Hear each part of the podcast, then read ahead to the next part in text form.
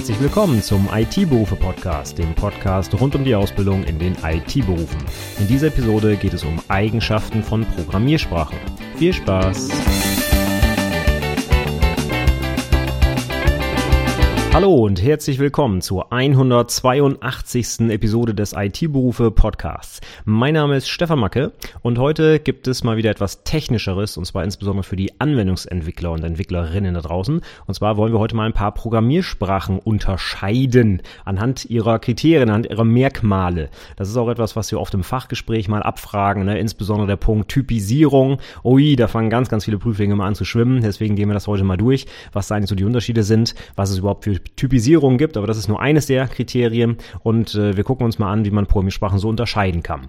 Denn insbesondere bei den Abschlussprojekten gibt es heute immer mehr Projekte, wo auch mehrere Programmiersprachen im Einsatz sind. Der Klassiker ist natürlich, ich habe ein Webprojekt, im Frontend habe ich JavaScript und im Backend habe ich irgendwas anderes, ne? Java oder C Sharp oder meinetwegen auch wieder JavaScript, egal, das geht ja heute alles, ja.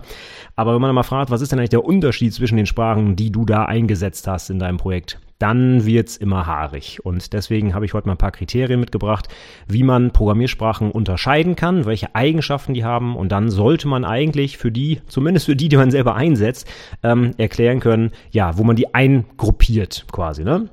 Und ich habe schon mal eine Episode gemacht zu äh, Testverfahren und da habe ich es ähnlich gemacht. Man kann Testverfahren auch nach ganz, ganz vielen Kriterien ähm, eingruppieren. Ne? Macht es ein Mensch oder macht es eine Maschine? Ähm, ist es zu Beginn des Projekts oder zu Ende des Projekts? Ist es eine Unit, die getestet wird oder das ganze System und so weiter und so fort. Ne? Also man kann dann verschiedene Testverfahren dort einsortieren. Und genauso ist es bei Programmiersprachen auch. Da gibt es mehrere Kriterien und die wollen wir uns heute auch der Reihe nach mal angucken und äh, dann unterscheiden wir die Programmiersprachen anhand dieser Kriterien. Ich gehe schon mal vorweg einmal die Sachen durch. Und zwar wollen wir uns heute anhören, einmal den grundsätzlichen Einsatzzweck einer Programmiersprache, welchen Schwerpunkt sie hat, dann natürlich das Programmierparadigma, was dahinter steckt, Objektorientierung etc., dann Imperativ und Deklarativ, kann man auch unterscheiden. Ähm, ob es eine Compiler- oder Interpretersprache ist, das ist auch interessant. Dann natürlich die Typisierung, mein Lieblingsbeispiel, wie gesagt, auch fürs Fachgespräch. Dann die Syntax der Sprache. Ist es eine grafische oder textuelle Sprache? Welches Abstraktionsniveau hat die Sprache? Und ja, noch ein paar weitere Unterscheidungsmöglichkeiten, aber eher kleinerer Natur. Das wird alles heute auf dich zukommen. Ähm, die, die Folge könnte auch deswegen ein bisschen länger werden. Ich versuche mich kurz zu fassen, aber ich schweife bei diesem Lieblingsthema von mir gerne ab. Also ja, mal gucken, wie gut ich das schaffe, heute den, ähm, ja, meine angepeilte Stunde vielleicht äh, einzuhalten. Wir werden sehen. Gut, fangen wir doch einfach mal an. Zu Beginn sollten wir uns vielleicht einmal darüber unterhalten, was überhaupt eine Programmiersprache ist. Ja, wahrscheinlich hast du ein bisschen was im Kopf, wenn ich dir sage, was für eine Programmiersprache nutzt du denn? Klar. Aber was ist denn eigentlich genau eine Programmiersprache? Und da können wir uns mal so ein paar Definitionen anschauen. Eine ist, eine Programmiersprache ist eine formale Sprache zur Formulierung von Datenstrukturen und Algorithmen. Das heißt von Rechenvorschriften, die von einem Computer ausgeführt werden können. Die ganzen Informationen, äh, Definitionen, Links und so weiter findest du natürlich wie immer in den Show Notes übrigens. Das will ich jetzt nicht jedes Mal dazu sagen. Unter itberufepodcast.de slash 182 für die 182. Episode kannst du einfach die Links im Detail angucken, die Originalquellen und so weiter. Ähm, ich gehe mal kurz auf diese Definition ein. Es geht darum, Datenstrukturen zu formulieren, okay, aber ich würde den Fokus eher auf die Algorithmen legen wiederholen wir nochmal, was überhaupt ein Algorithmus ist. Vielleicht weißt du das nicht mehr. Ein Algorithmus ist einfach eine Handlungsanweisung, um ein Problem zu lösen. Ganz einfach gesagt. Und ähm, ja, wenn wir das jetzt auf Programmiersprachen übertragen, muss dieser Algorithmus von einem Computer durchgeführt werden kann, damit der Computer eben das Problem lösen kann. dafür sind Programmiersprachen da. Jetzt müssten wir uns nur angucken, wie formuliert man denn solche Algorithmen? Denn wenn ich jetzt sage, ich habe eine Sprache, in der ich einen Algorithmus formuliere, äh, dann wäre ja auch Deutsch eine Sprache, weil ich kann zum Beispiel sagen, nimm acht Äpfel, schäle die Äpfel, lege die Äpfel auf einen Kuchenteig und so weiter. Und schon habe ich am Ende ein Rezept für einen Apfelkuchen abgearbeitet, was nichts anderes ist als ein Algorithmus. Nämlich, um das Problem zu lösen, einen leckeren Apfelkuchen essen zu können. Das heißt, hm, da müssen wir noch ein bisschen mehr machen, glaube ich, um das als Programmiersprache durchgehen zu lassen. Und wenn wir uns jetzt anschauen, was solche Algorithmen eigentlich, ja, oder woraus die bestehen, dann können wir ein bisschen genauer sagen, was eine Programmiersprache und was, äh, was eine Programmiersprache ist und was nicht. Und zwar ist ein Algorithmus oder kann man jeden Algorithmus zusammensetzen aus Sequenzen, Verzweigungen und Wiederholungen. Eine Sequenz bedeutet immer, mach, mach, mach in dieser Reihenfolge. Sowas wie arbeite von oben nach unten exakt in dieser Reihenfolge Befehle ab. Ja, das ist einfach, als wenn du in einer Programmiersprache, in einer Programmiersprache drei Statements ineinander schreibst und der Computer arbeitet die ab. Und nicht in zufälliger Reihenfolge, sondern genau dieser Reihenfolge. Das ist dann eine Sequenz. Wenn es dann etwas komplizierter wird, dann müssen wir manchmal vom Weg abzweigen und eine Fallunterscheidung einbauen. Zum Beispiel, wenn die Person volljährig ist, dann nimm Aufschlag auf Preis wenn nicht, dann eben nicht, zum Beispiel. Ne? Das ist eine Verzweigung. In Programmiersprachen erkennst du das oft wieder in Form eines If-Statements ne? oder ein Switch-Statement zum Beispiel, eine Verzweigung. Und dann haben wir natürlich noch die Wiederholungen. Ganz oft werden Wiederholungen mit Schleifen gleichgesetzt, ne? die gute alte Vorschleife oder While-Schleife. Aber es gibt auch andere Möglichkeiten, Wiederholung zu machen. Zum Beispiel eine Rekursion. Ja? Das wiederholt auch Schritte, ohne die Form einer Schleife anzunehmen. Und das brauchen wir auch in Algorithmen, wie zum Beispiel in meinem Apfelkuchen. Äh, acht Äpfel, da möchte ich achtmal hintereinander einen Apfel schälen zum Beispiel. Das will ich ja nicht jedes Mal wieder neu programmieren, so hier einfach mach achtmal Apfel schälen zum Beispiel. So, diese drei Bausteine brauchen wir. Sequenzen, Verzweigungen, Wiederholung. Und wenn wir die nicht haben, ja, dann können wir halt keine Algorithmen formulieren, weil das brauchen wir halt für so gut wie jeden Algorithmus. Wenn wir diese drei Bausteine haben, dann können wir jeden Algorithmus formulieren, den wir uns vorstellen können, um ein Problem zu lösen. Es gibt noch bessere Möglichkeiten, Algorithmen zu formulieren, mehrere Features, die Sprachen anbieten, damit es ein bisschen schneller geht, ja. Aber wenn man das runterbricht, brauchen wir immer nur diese drei Sachen. Sequenz, Verzweigung, Wiederholung. Das heißt, wenn ich mir jetzt Sprachen angucke und die haben diese drei, dann kann ich sehr sicher sagen, dass das eine Programmiersprache ist, denn dann kann ich damit Algorithmen formulieren. Eine andere Bezeichnung für eine Programmiersprache, die ja, sich so eine nennen darf, ist, die ist Turing Complete. Das hast du vielleicht auch schon mal gehört. Alan Turing, das war ein ähm, britischer Mathematiker. Gibt es auch ein paar Filme drüber, ähm, über den Herren. Der hat ein paar coole Sachen gemacht. Zum Beispiel die Enigma entschlüsselt im Zweiten Weltkrieg und verschiedene andere Dinge. Und ähm, der hat mal gesagt, äh, eine, also oder mein Mann sagt, wenn eine Programmiersprache Turing complete ist, dann hat sie oder ist das die Eigenschaft einer Programmiersprache oder eines anderen logischen Systems, sämtliche Funktionen berechnen zu können, die eine universelle Turing-Maschine berechnen kann. Ja, super. Jetzt sind wir da ähnlich wie bei Algorithmen. Was ist denn jetzt ein Algorithmus? Müssen wir hier erstmal fragen, was ist denn jetzt eine Turing-Maschine? Und eine Turing-Maschine, die hat der Herr Turing sich mal ausgedacht. Das ist eine, ja, eine Maschine, mit der man beliebige Kalkulationen machen kann. Das kann ich jetzt hier nicht im Detail erklären. Da kannst du ja am besten mal ein paar Videos oder einen, äh, äh einen Text zu durchlesen. Ich glaube, im IT-Handbuch von Sascha Kersken ist das Ding auch einmal erklärt, was es damit auf sich hat. Und grundsätzlich, wenn wir uns jetzt diese beiden Definitionen angucken, dann geht es bei Programmiersprachen eben darum, dass wir Probleme damit lösen können in Form von Algorithmen. Und wenn wir jetzt einfach mal angucken, was demnach dann zum Beispiel keine Programmiersprachen sind, dann fällt uns direkt ein HTML. HTML hat nämlich insbesondere keine Verzweigungen und keine Schleifen. Ja, wenn du in HTML irgendwas wiederholen willst, dann musst du Copy-Paste machen und die Datei speichern. Und das war deine Wiederholung. Ja, das heißt, das kann ich nicht mit HTML. Genauso wenig wie XML. Damit kann ich auch nicht programmieren. Beides sind einfach Auszeichnungssprachen, die Text eine Semantik verpassen. Wie zum Beispiel in HTML kann ich einem Tag, äh, kann ich einem Text den Strong Tag äh, vergeben und darum, also den Text damit umschließen und dann sagt halt der Browser, okay, dieses Wort ist wichtig. Damit habe ich dem Text eine Semantik, eine Bedeutung verpasst, aber ja, das war's. Ich kann damit nicht programmieren, deswegen ist es auch keine Programmiersprache.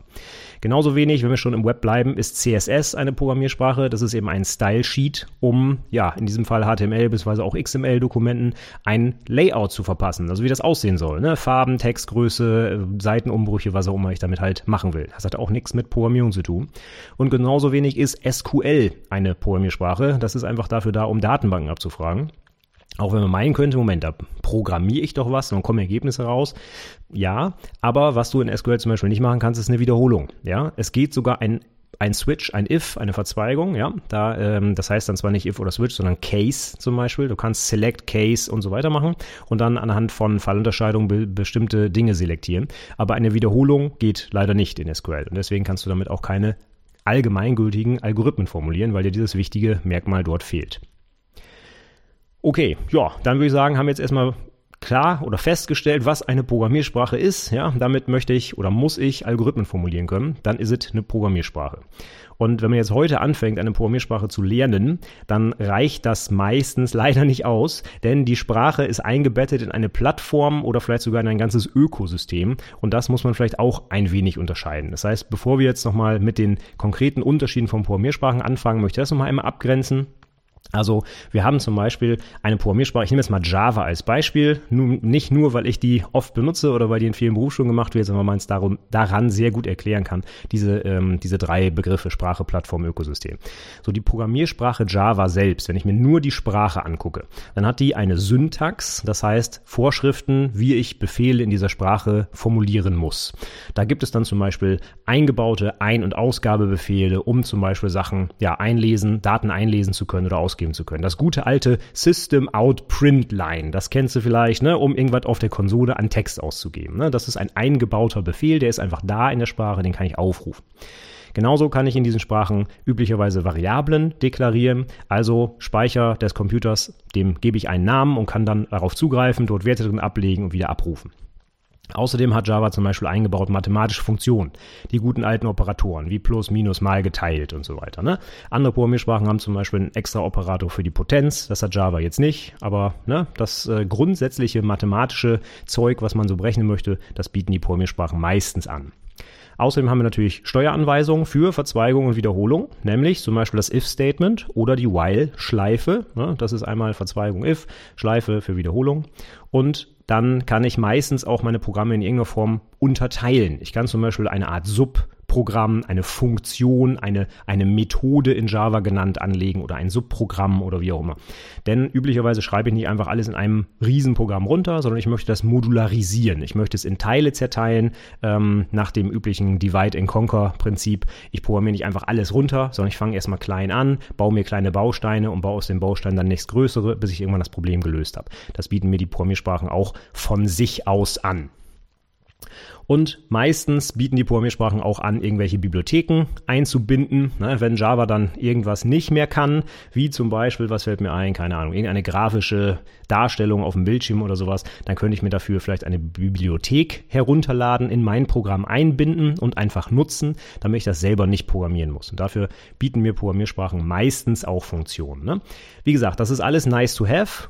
Sequenz, Verzweigung, Wiederholung reicht für eine Programmiersprache, aber heute übliche Programmiersprachen bieten alles das an, was ich gerade gesagt habe. Und wenn diese Dinge in die Programmiersprache eingebaut sind, also quasi du startest die Programmiersprache und es ist einfach da, dann nennt man das auch nativ, also quasi eingebaut, wie Native American, ne? die Ureinwohner Amerikas, nativ in die Programmiersprache eingebaut. Du musst dafür nichts ja, zusätzlich installieren oder herunterladen. Das kann die Sprache einfach von sich. Und diese nativen Funktionen, wie gerade genannt wurden, die sind halt bei den meisten Sprachen dabei. Jetzt gibt's aber viele Programmiersprachen, die eben auch noch eine ganze Bibliothek mitbringen an vorgefertigten Implementierungen. Zum Beispiel in Java, ne, da gibt's einen Haufen Klassen, die einfach schon vorprogrammiert sind. Das geht los bei solchen einfachen Sachen wie Integer und String. Ja, diese Datentypen, die sind auch nicht einfach da in der Sprache, sondern die muss auch ja jemand mal entwickelt haben. Und diese ganze Klassenbibliothek, die bringen heutzutage die Programmiersprachen eigentlich mit. Und bei Java ist es zum Beispiel auch so. Ne? Da gibt's einfach, ich kann dir nicht sagen, wie viele, aber Tausende an eingebauter Klassen, die einfach mit dabei sind. Die haben mit der Programmiersprache an sich erstmal nichts weiter zu tun, weil die erweitern zum Beispiel nicht die Syntax der Sprache, aber die bieten dir halt viele eingebaute Funktionen, die du dann einfach aufrufen kannst. Ne? Und je nachdem, wie umfangreich diese Klassenbibliothek ist, kannst du halt ganz viele Sachen mit der Sprache selbst schon machen, weil sie einfach schon drin sind. Oder du musst sie dir halt zusätzlich einbinden in Form von externen Bibliotheken. Und dieses ganze Zeug ähm, mit diesen Bibliotheken und der Programmiersprache und so weiter, das läuft auf einer Plattform. Ich hatte gerade gesagt, Sprache, Plattform, Ökosystem und äh, Plattform ist dann das, wo eben die Programmiersprache drauf läuft und alles, was sie dann halt mitbringt. Zum Beispiel bei Java die JVM, die Java Virtual Machine. Das ist das Ding, auf der dann die, äh, die Programme, die man programmiert hat, ausgeführt werden und da ist dann halt das ganze Zeug drin, was man halt eben braucht, um das auszuführen. Ne? Das ist dann die Plattform. Und jetzt kann ich zum Beispiel auf der JVM bei Java auch mit anderen Programmiersprachen programmieren als Java. Ich kann zum Beispiel Kotlin Kotlin nehmen. Ist eine sehr beliebte Programmiersprache heutzutage, mit der werden äh, äh, moderne Android-Apps zum Beispiel entwickelt. Kotlin ist die Standard-Programmiersprache für Android inzwischen, hat Java abgelöst. Beide laufen aber auf der gleichen Plattform, nämlich auf der JVM. Wie funktioniert das? Java, die Programmiersprache, und Kotlin, die Programmiersprache, werden beide kompiliert zu Bytecode. Und dieser Bytecode wird dann von der JVM ausgeführt. Das heißt, ich habe eine einzige Plattform, ich habe aber durchaus mehrere Programmiersprachen, die auf dieser Plattform laufen können. Und da ist die JVM nicht die einzige. Es gibt zum Beispiel bei, äh, bei Microsoft auch .NET. Ne? Da gibt es auch viele Programmiersprachen, zum Beispiel C Sharp oder Visual Basic, die auch alle auf der gemeinsamen Plattform .NET dann arbeiten. Ja? Und üblicherweise reicht es heutzutage eben nicht nur die Sprache zu kennen. Ich muss mich auch mit der Plattform ein bisschen auskennen, weil die, die Programmiersprache, ja, das Zeug läuft ja auf dieser Plattform. Also es gehört zusammen und ich muss mich damit auch ein wenig beschäftigen natürlich. Über die reine Programmiersprache und die Plattform hinaus gibt es aber auch noch etwas, was dazukommen könnte und das ist dann das Ökosystem rund um die Sprache.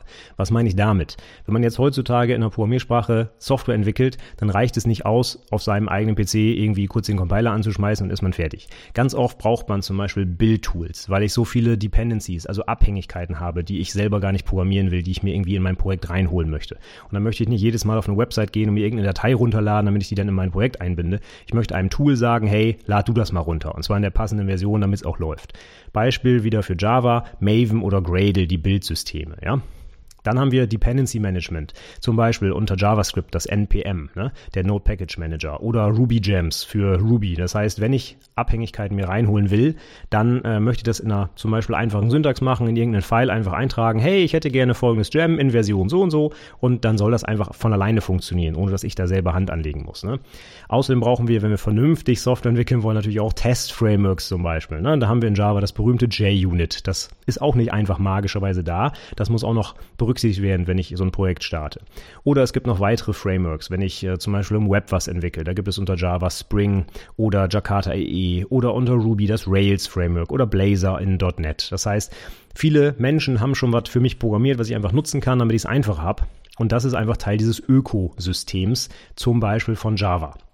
Das heißt, wenn ich jetzt in ein neues Unternehmen zum Beispiel starte als Java-Entwickler, dann sollte ich mich unbedingt auch darum kümmern, wie das Ökosystem aussieht. Also arbeite ich zum Beispiel mit Maven oder Gradle. Das sind schon relativ unterschiedliche Tools. Ne? Wie werden die Dependencies verwaltet? Welches Test-Framework wird eingesetzt? Das heißt, es reicht heute eigentlich nicht mehr, nur die Sprache an sich zu kennen, also nur Java zu kennen, sondern ich muss die ganzen Klassenbibliotheken kennen, die ganzen Klassen, die eingebaut sind, die Build-Tools und so weiter und so fort. Also es gibt viel mehr drumherum als nur die reine Sprache, die man kennen muss.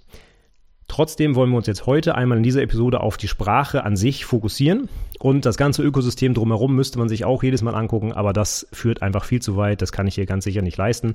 Und ist übrigens auch nicht Teil der Prüfung, denn wir wollen ja nicht produktspezifisch irgendwie was lernen, sondern ähm, ja, wir wollen die Kerne des Ausbildungsinhalts hier uns mal anhören. Und äh, wenn ich dann frage, was unterscheidet diese Sprachen, dann will ich jetzt nicht wissen, welches, welche Klassen es hier gibt und welche Klassen in der anderen äh, Bibliothek oder sonst wo, sondern ich will auf den Kern der Programmiersprachen hinaus, was die unterscheidet. Und das, das äh, hören wir uns gleich mal an, was das jetzt ist.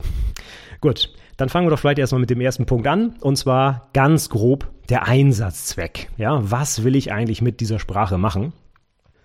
Und wenn man jetzt nach Einsatzzweck Sprachen unterscheidet, dann kann man zum Beispiel sich überlegen, welche Schwerpunkte diese Sprachen bilden. Es gibt zum Beispiel C, ja, damit kann ich ganz hardware-nah programmieren. Das heißt, wenn ich jetzt zum Beispiel das ist immer mein Lieblingsbeispiel, eine Waschmaschine programmieren möchte, dann nehme ich wahrscheinlich C und nicht Java, weil die dafür einfach nicht gedacht ist. Also C ist sehr hardware-nah, Java ist vielleicht eher geeignet für so eine Enterprise-Anwendung oder für eine Web-Anwendung zum Beispiel. Ne? Also viele Sprachen wurden entwickelt mit einem bestimmten Hintergrund, mit einem Ziel, was sie da erreichen wollten. Es gibt auch viele Sprachen, die alles abdecken, überhaupt keine Frage, aber viele Sprachen haben so einen Schwerpunkt.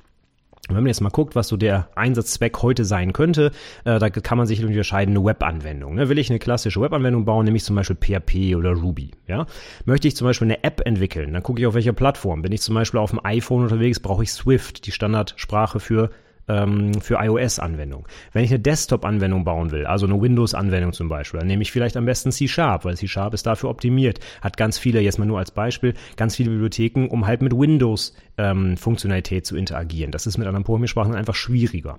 Oder wenn ich eine, eine Server-Anwendung bauen will, weiß ich nicht, ein Microservice, der über eine REST-Schnittstelle irgendwas entgegennimmt, dann nehme ich vielleicht Java, weil Java halt sehr, weiß ich nicht, performance-optimiert ist und auf dem Server wenig Speicher braucht und schnell ist und ja, was auch immer.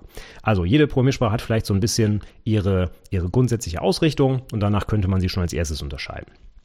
Dann kann man heutzutage natürlich, wenn wir im Web unterwegs sind, Frontend und Backend sehr gut unterscheiden. Frontend gibt es Stand heute, ich nehme das 2023 auf, ja, eigentlich nur JavaScript, was überhaupt möglich ist im Browser. Ne? Es kommt langsam so ein bisschen dazu, das WebAssembly, ne, das ist so die Alternative, aber äh, im, in der Breite, glaube ich, ist heute immer noch JavaScript das dominierende ähm, oder die dominierende Programmiersprache. Es gibt gar keine andere, die der Browser ausführen kann. Ne? Das heißt, wir haben JavaScript im Frontend und im Backend, das heißt auf Serverseite, also nicht im Browser ja, da haben wir dann vielleicht eine ganz andere Sprache. Ne? Dann nutzen wir vielleicht ein Java Backend oder ein C-Sharp Backend oder eben auch JavaScript. Inzwischen gibt es mit Node.js zum Beispiel auch eine Runtime, um JavaScript auf dem Server zu betreiben. Das geht auch. Dann gibt es so einen Begriff, den hast du sicherlich schon mal irgendwo gehört, das ist eine Skriptsprache. Eine Skriptsprache, das ist gar nicht so genau definiert, was damit eigentlich gemeint ist ähm, oder wie genau man das klassifizieren kann. PHP oder Ruby sind zum Beispiel Skriptsprachen, Bash sind auch Skriptsprachen. Ähm, das ist alles immer nicht ganz so trennscharf. Was die oftmals gemeinsam haben, ist, dass wir mit ganz wenig Programmieraufwand schnell sichtbare Ergebnisse produzieren möchten. Das heißt, als Gegenbeispiel, ich habe Java, da brauche ich erstmal einen Compiler, da muss ich alles 100% korrekt eintippen, ich muss jedes Semikolon richtig setzen, sonst funktioniert es nicht. Und wenn ich vielleicht eine Skriptsprache habe, dann ist, dann verzeiht die mir vielleicht mal einen Fehler. Oder ich habe verschiedene Möglichkeiten, Sachen zu formulieren. Ich kann vielleicht Klammern weglassen oder ich kann ähm, ja kleine syntaktische Sachen machen, damit mir das Leben halt einfacher gemacht wird und ich mich nicht so ganz strikt an Regeln halten muss. Ne? Damit, damit ich einfach schnell eben was skripten, mal eben schnell programmieren kann. Ganz oft sind das Interpretersprachen, die eben nicht kompiliert werden müssen, sondern ich, ich schreibe den Source Code und kann ihn direkt ausführen. Ne? Also das ist alles in, mit diesem Ziel, ich will schnell Ergebnisse produzieren. Da hindert mich der Compiler daran, der mir erstmal 100 Fehler um die Ohren wirft. Ja? Ganz oft sind die auch dynamisch typisiert, damit ich eben Variablen keine Typen geben muss, weil das wird mich ja wieder aufhalten. Ne? Ich sage einfach Variable gleich Wert und dann ja, wird das da drin gespeichert. Das funktioniert dann einfach. Ne? Wir gehen später nochmal auf die Typisierung ein.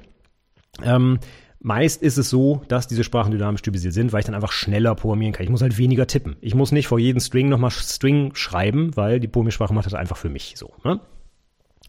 Beispiel, die ich jetzt nennen würde als Übliche Skriptsprachen heutzutage wären sicherlich die PowerShell oder Bash-Skripts, die heißen ja sogar so, wenn du Linux skriptest, oder eben auch PHP. Ne? PHP ist auch eine Skriptsprache, damit, wenn man sich überlegt, wann die erfunden wurde und wofür die erfunden wurde, äh, da wollte einfach jemand, jetzt habe ich den Namen vergessen, wer PHP erfunden hat, ähm, auf jeden Fall wollte der nicht mit C irgendwelche Webserver-Anwendungen programmieren, weil es viel zu aufwendig war. Deswegen hat er sich PHP ausgedacht, die auf C basiert, um eben einfach und schnell programmieren zu können. Deswegen hat die auch ganz andere Eigenschaften als C, weil sie nämlich genau das, was C schlecht gemacht hat, besser machen wollte. deswegen hat die, ist sie zum Beispiel anders typisiert.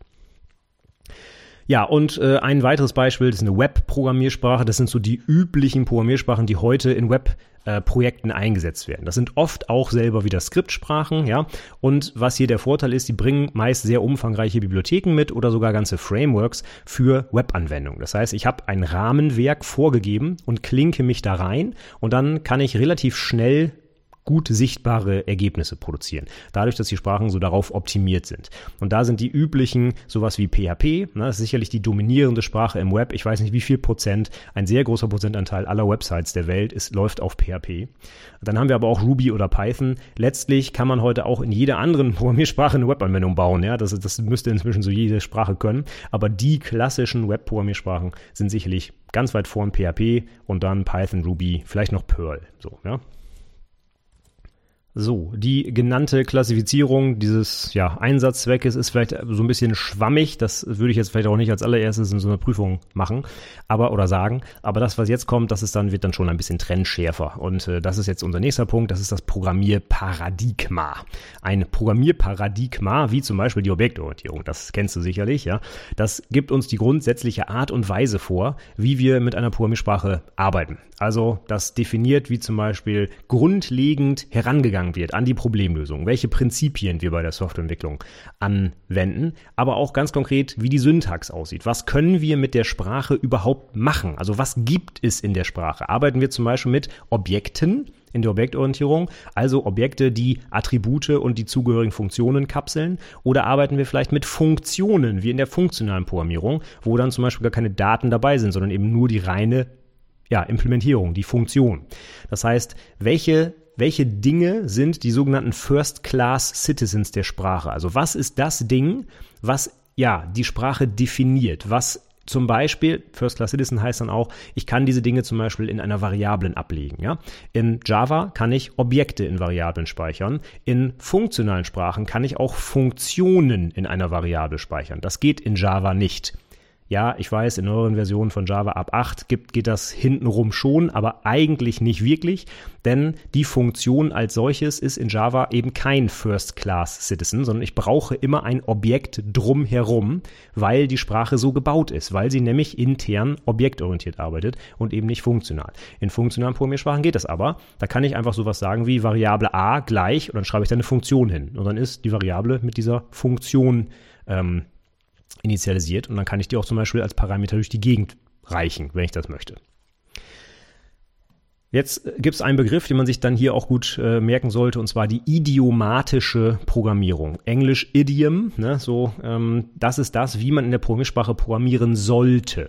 Ich habe gerade schon gesagt, ich kann in Java so ein bisschen hintenrum neuerdings auch Funktionen in Variablen speichern. Das sind dann zum Beispiel Lambda-Ausdrücke, die aber eigentlich nur im Hintergrund vom Compiler wieder in Klassen umgewandelt werden und dann werden doch am Ende wieder Objekte in den Variablen gespeichert. Ja? Aber es sieht so aus, als wären das Funktionen. Und jetzt könnte ich ja auf die Idee kommen, wenn beides geht, also Objekte und so hintenrum Funktionen, ja nehme ich doch mal das eine oder mal das andere oder ich nehme jetzt einfach nur noch Funktionen. Ja? Und wenn jetzt andere Entwickler dieser Programmiersprache deinen Code lesen, dann werden sie sich fragen, hä, warum machst du das jetzt so? Eigentlich macht man das in Java doch so und so. Ja? Und das ist die idiomatische Programmierung. Jetzt mal als Beispiel, wenn du in einer funktionalen Programmiersprache eine Vorschleife programmierst, dann machst du schon was falsch, weil funktionale Programmierung hat als wichtige Eigenschaft die Immutability, also die Unveränderbarkeit von Variablen. Aber was brauchst du bei einer Vorschleife? eine Iterationsvariable. Die heißt meistens i, ja, und die wird durchgezählt. Vor int i gleich 1 bis 10, das heißt i 1, 2, 3, 4, 5 bis 10 wird verändert. Und das will die Programmiersprache nicht, wenn sie funktional ist. Die will nämlich keine veränderbaren Variablen haben, eigentlich. Das heißt, wenn du jetzt eine Vorschleife in einer funktionalen Sprache programmierst, dann programmierst du nicht idiomatisch, weil die Sprache eigentlich nicht will, dass du Vorschleifen programmierst. Auch wenn du das darfst, auch wenn der Compiler sagt, ja, mache ich für dich, ist das nicht idiomatisch. Ja? Und diese die Programmierparadigmen, die geben uns eben vor, wie wir in dieser Sprache programmieren sollten. Ja? Viele Sprachen heutzutage sind sogenannte Multiparadigmensprachen, wie Java inzwischen auch. Ne? Java ist im Kern objektorientiert. Aber ich habe halt inzwischen auch ganz viele funktionale Aspekte da drin oder teilweise sogar prozedurale Aspekte. Ähm, ich kann ja auch einfach zum Beispiel Du kennst vielleicht die Main-Methode, ne, den zentralen Einstiegspunkt in jedes Java-Programm. Da kann ich auch so ein 500 Zeilen Main-Ding draus machen, was einfach von oben nach unten abgearbeitet wird. Dann habe ich quasi prozeduralen Code. Ja. Das heißt, es ist manchmal nicht immer so ganz klar, welches Paradigma wirklich in der Programmiersprache verwendet wird. Aber ganz viele Sprachen haben so ein dominierendes Paradigma, haben aber drumherum ganz viele Möglichkeiten auch aus anderen Paradigmen übernommen.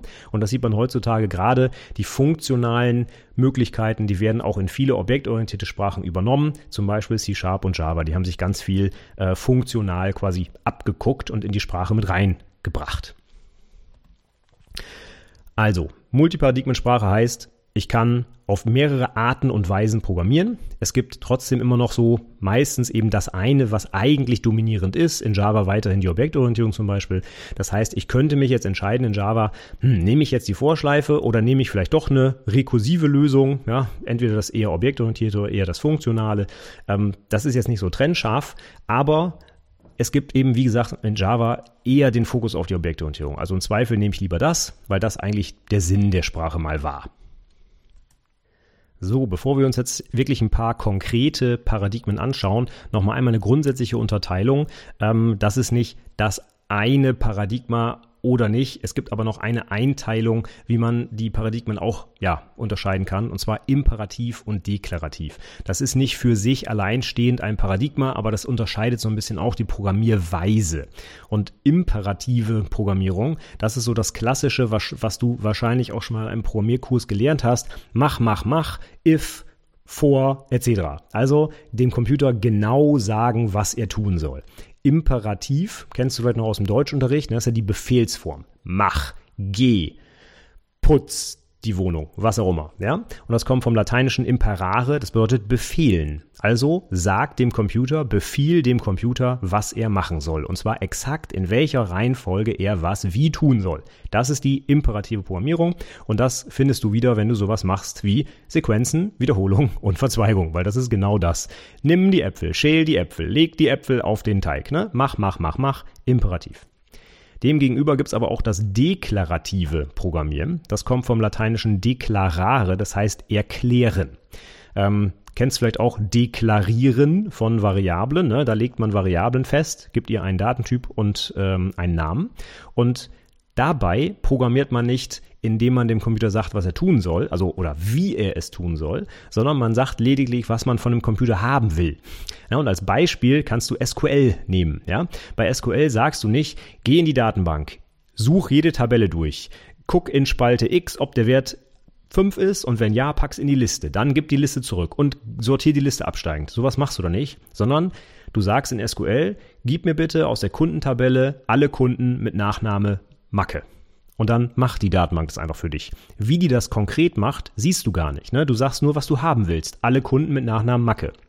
Was jetzt die Datenbank im Hintergrund macht, dass sie eine Datei aufmachen muss, wo die ganzen Kunden drin sind. Da muss sie die durchlesen. Da muss sie im Nachnamen gucken, ob da Macke drin steht. Wenn ja, packt es das in die Liste. Wenn nicht, nächster Datensatz etc. Also alles das, was du sonst händisch imperativ programmieren müsstest, das musst du da nicht. Das überlässt du einfach der Datenbank. Ne? Deswegen ist SQL zum Beispiel eine deklarative Sprache, weil du gar nicht genau sagen kannst, was der Computer tun soll, wenn er das ausführt, sondern du sagst nur, was das Endergebnis sein soll und der Computer liefert dir das. Das ist erstmal eine coole Idee aber du hast halt weniger Kontrolle darüber. Ne? Du kannst bei deinem SQL-Befehl zum Beispiel nicht sagen, dass er es auf eine bestimmte Art und Weise machen soll, weil du weißt, dass es dadurch schneller wird, sondern du musst die ganze Kontrolle abgeben. Die Datenbank entscheidet selbst, wie sie das macht. Ne? Die gibt dir nur das erwartete Ergebnis. Das kann man jetzt aber auch auf wir hatten ja schon gelernt, SQL ist keine Programmiersprache, deswegen kann man das auch auf echte Programmiersprachen übertragen und nämlich einfach wieder ein simples Java-Beispiel, ne? die Vorschleife von eben. Lauf mal bitte durch die Liste, fang bei Index 0 an, zähle bis 10, geh durch die Liste durch und gib mir das Element an der jeweiligen Position aus. Das ist eine klassische imperative Programmierung. Definiere die Variable, lauf die Liste durch, gib das aus. Ja? Ich kann aber in modernem Java auch einfach sowas machen wie list.forEach und dann System Out Print Line. Und dann ist das fertig. Das heißt, da muss ich mich gar nicht drum kümmern, wie lang die Liste ist. Ich brauche keinen Index. Ich muss nicht gucken, dass ich plus minus eins Fehler äh, abfange, etc. pp. Sondern ich sage einfach, hey Liste, iteriere mal über dich selbst und für jedes Element gibst du das Ding einfach aus. Das ist das, was ich der Liste nur noch sagen muss und dann macht die das einfach. Und wo sie anfängt zu zählen, in welcher Reihenfolge und wo sie aufhört, habe hab ich gar keine Kontrolle mehr drüber. Ne? Der Vorteil dabei ist jetzt in modernen Sprachen, äh, zum Beispiel auch in Java, wenn ich so ähm, programmiere, dann könnte ich mit einer einzigen Zeile Code diese Bearbeitung, die ich gerade erklärt habe, die Listenbearbeitung, auch parallelisieren. Denn ich habe gar keine Kontrolle mehr darüber, wie über die Liste gelaufen wird. Also könnte der Computer auch einfach sagen, dass er mit zwei Threads gleichzeitig über die Liste läuft. Der eine fängt vorne an, der andere fängt hinten an. Und wenn sie sich in der Mitte getroffen haben, dann ist Feierabend. Ja? Und so kann man zum Beispiel eine Liste auf zwei Prozessoren gleichzeitig durchlaufen, was vorher sehr, sehr schwierig war. Denn bei der Vorschleife kann ich nicht sagen, bei int i gleich 1 gehst du auf den einen Prozessor, bei 2 gehst du auf den anderen Prozessor, bei 3 gehst du wieder auf den einen. Das kannst du gar nicht programmieren oder jedenfalls nicht so einfach. Und wenn ich der Programmiersprache diese Iteration überlasse, indem ich einfach sage, lauf drüber und mach was, aber wie du es machst, interessiert mich nicht, könnte der Computer ja auch sagen, ja, dann mache ich das halt einfach parallel. Ne? Kommt ja zum gleichen Ergebnis. Ähm, du siehst das gar nicht, wie der Computer das ausführt und du, du kannst es auch gar nicht äh, beeinflussen, sag ich mal. Ja? Das ist dann hier der Vorteil. Der Nachteil ist gleichzeitig genau das, was ich gesagt habe, du kannst es nicht beeinflussen. Denn wenn du es beeinflussen musst, weil du genau programmieren musst, was wie zu passieren hat, dann geht das halt bei der deklarativen Programmierung nicht mehr. Das heißt, das werden wir heute auch noch öfter hören, es gibt eigentlich immer so Trade-offs. Ne? Es ist, gibt nicht die eine perfekte Lösung, sondern die haben immer auch Nachteile. Ja? Imperative Programmierung hat ganz, ganz viele Nachteile, aber auch ganz, ganz viele Vorteile, genau wie bei den Deklarativen. Es ist immer genau das Gegenteil. Ne? Vorteil der Imperativen ist gleichzeitig der Nachteil der Deklarativen und umgekehrt. Das heißt, man kann nicht einfach sagen, das eine ist besser oder schlechter, sondern es kommt wie immer auf den Einsatzzweck an. Und genau deswegen mache ich heute auch die Episode hier. Denn wenn wir für unser Projekt eine Programmiersprache aussuchen wollen, dann sollten wir vielleicht wissen, welche die beste geeignet ist.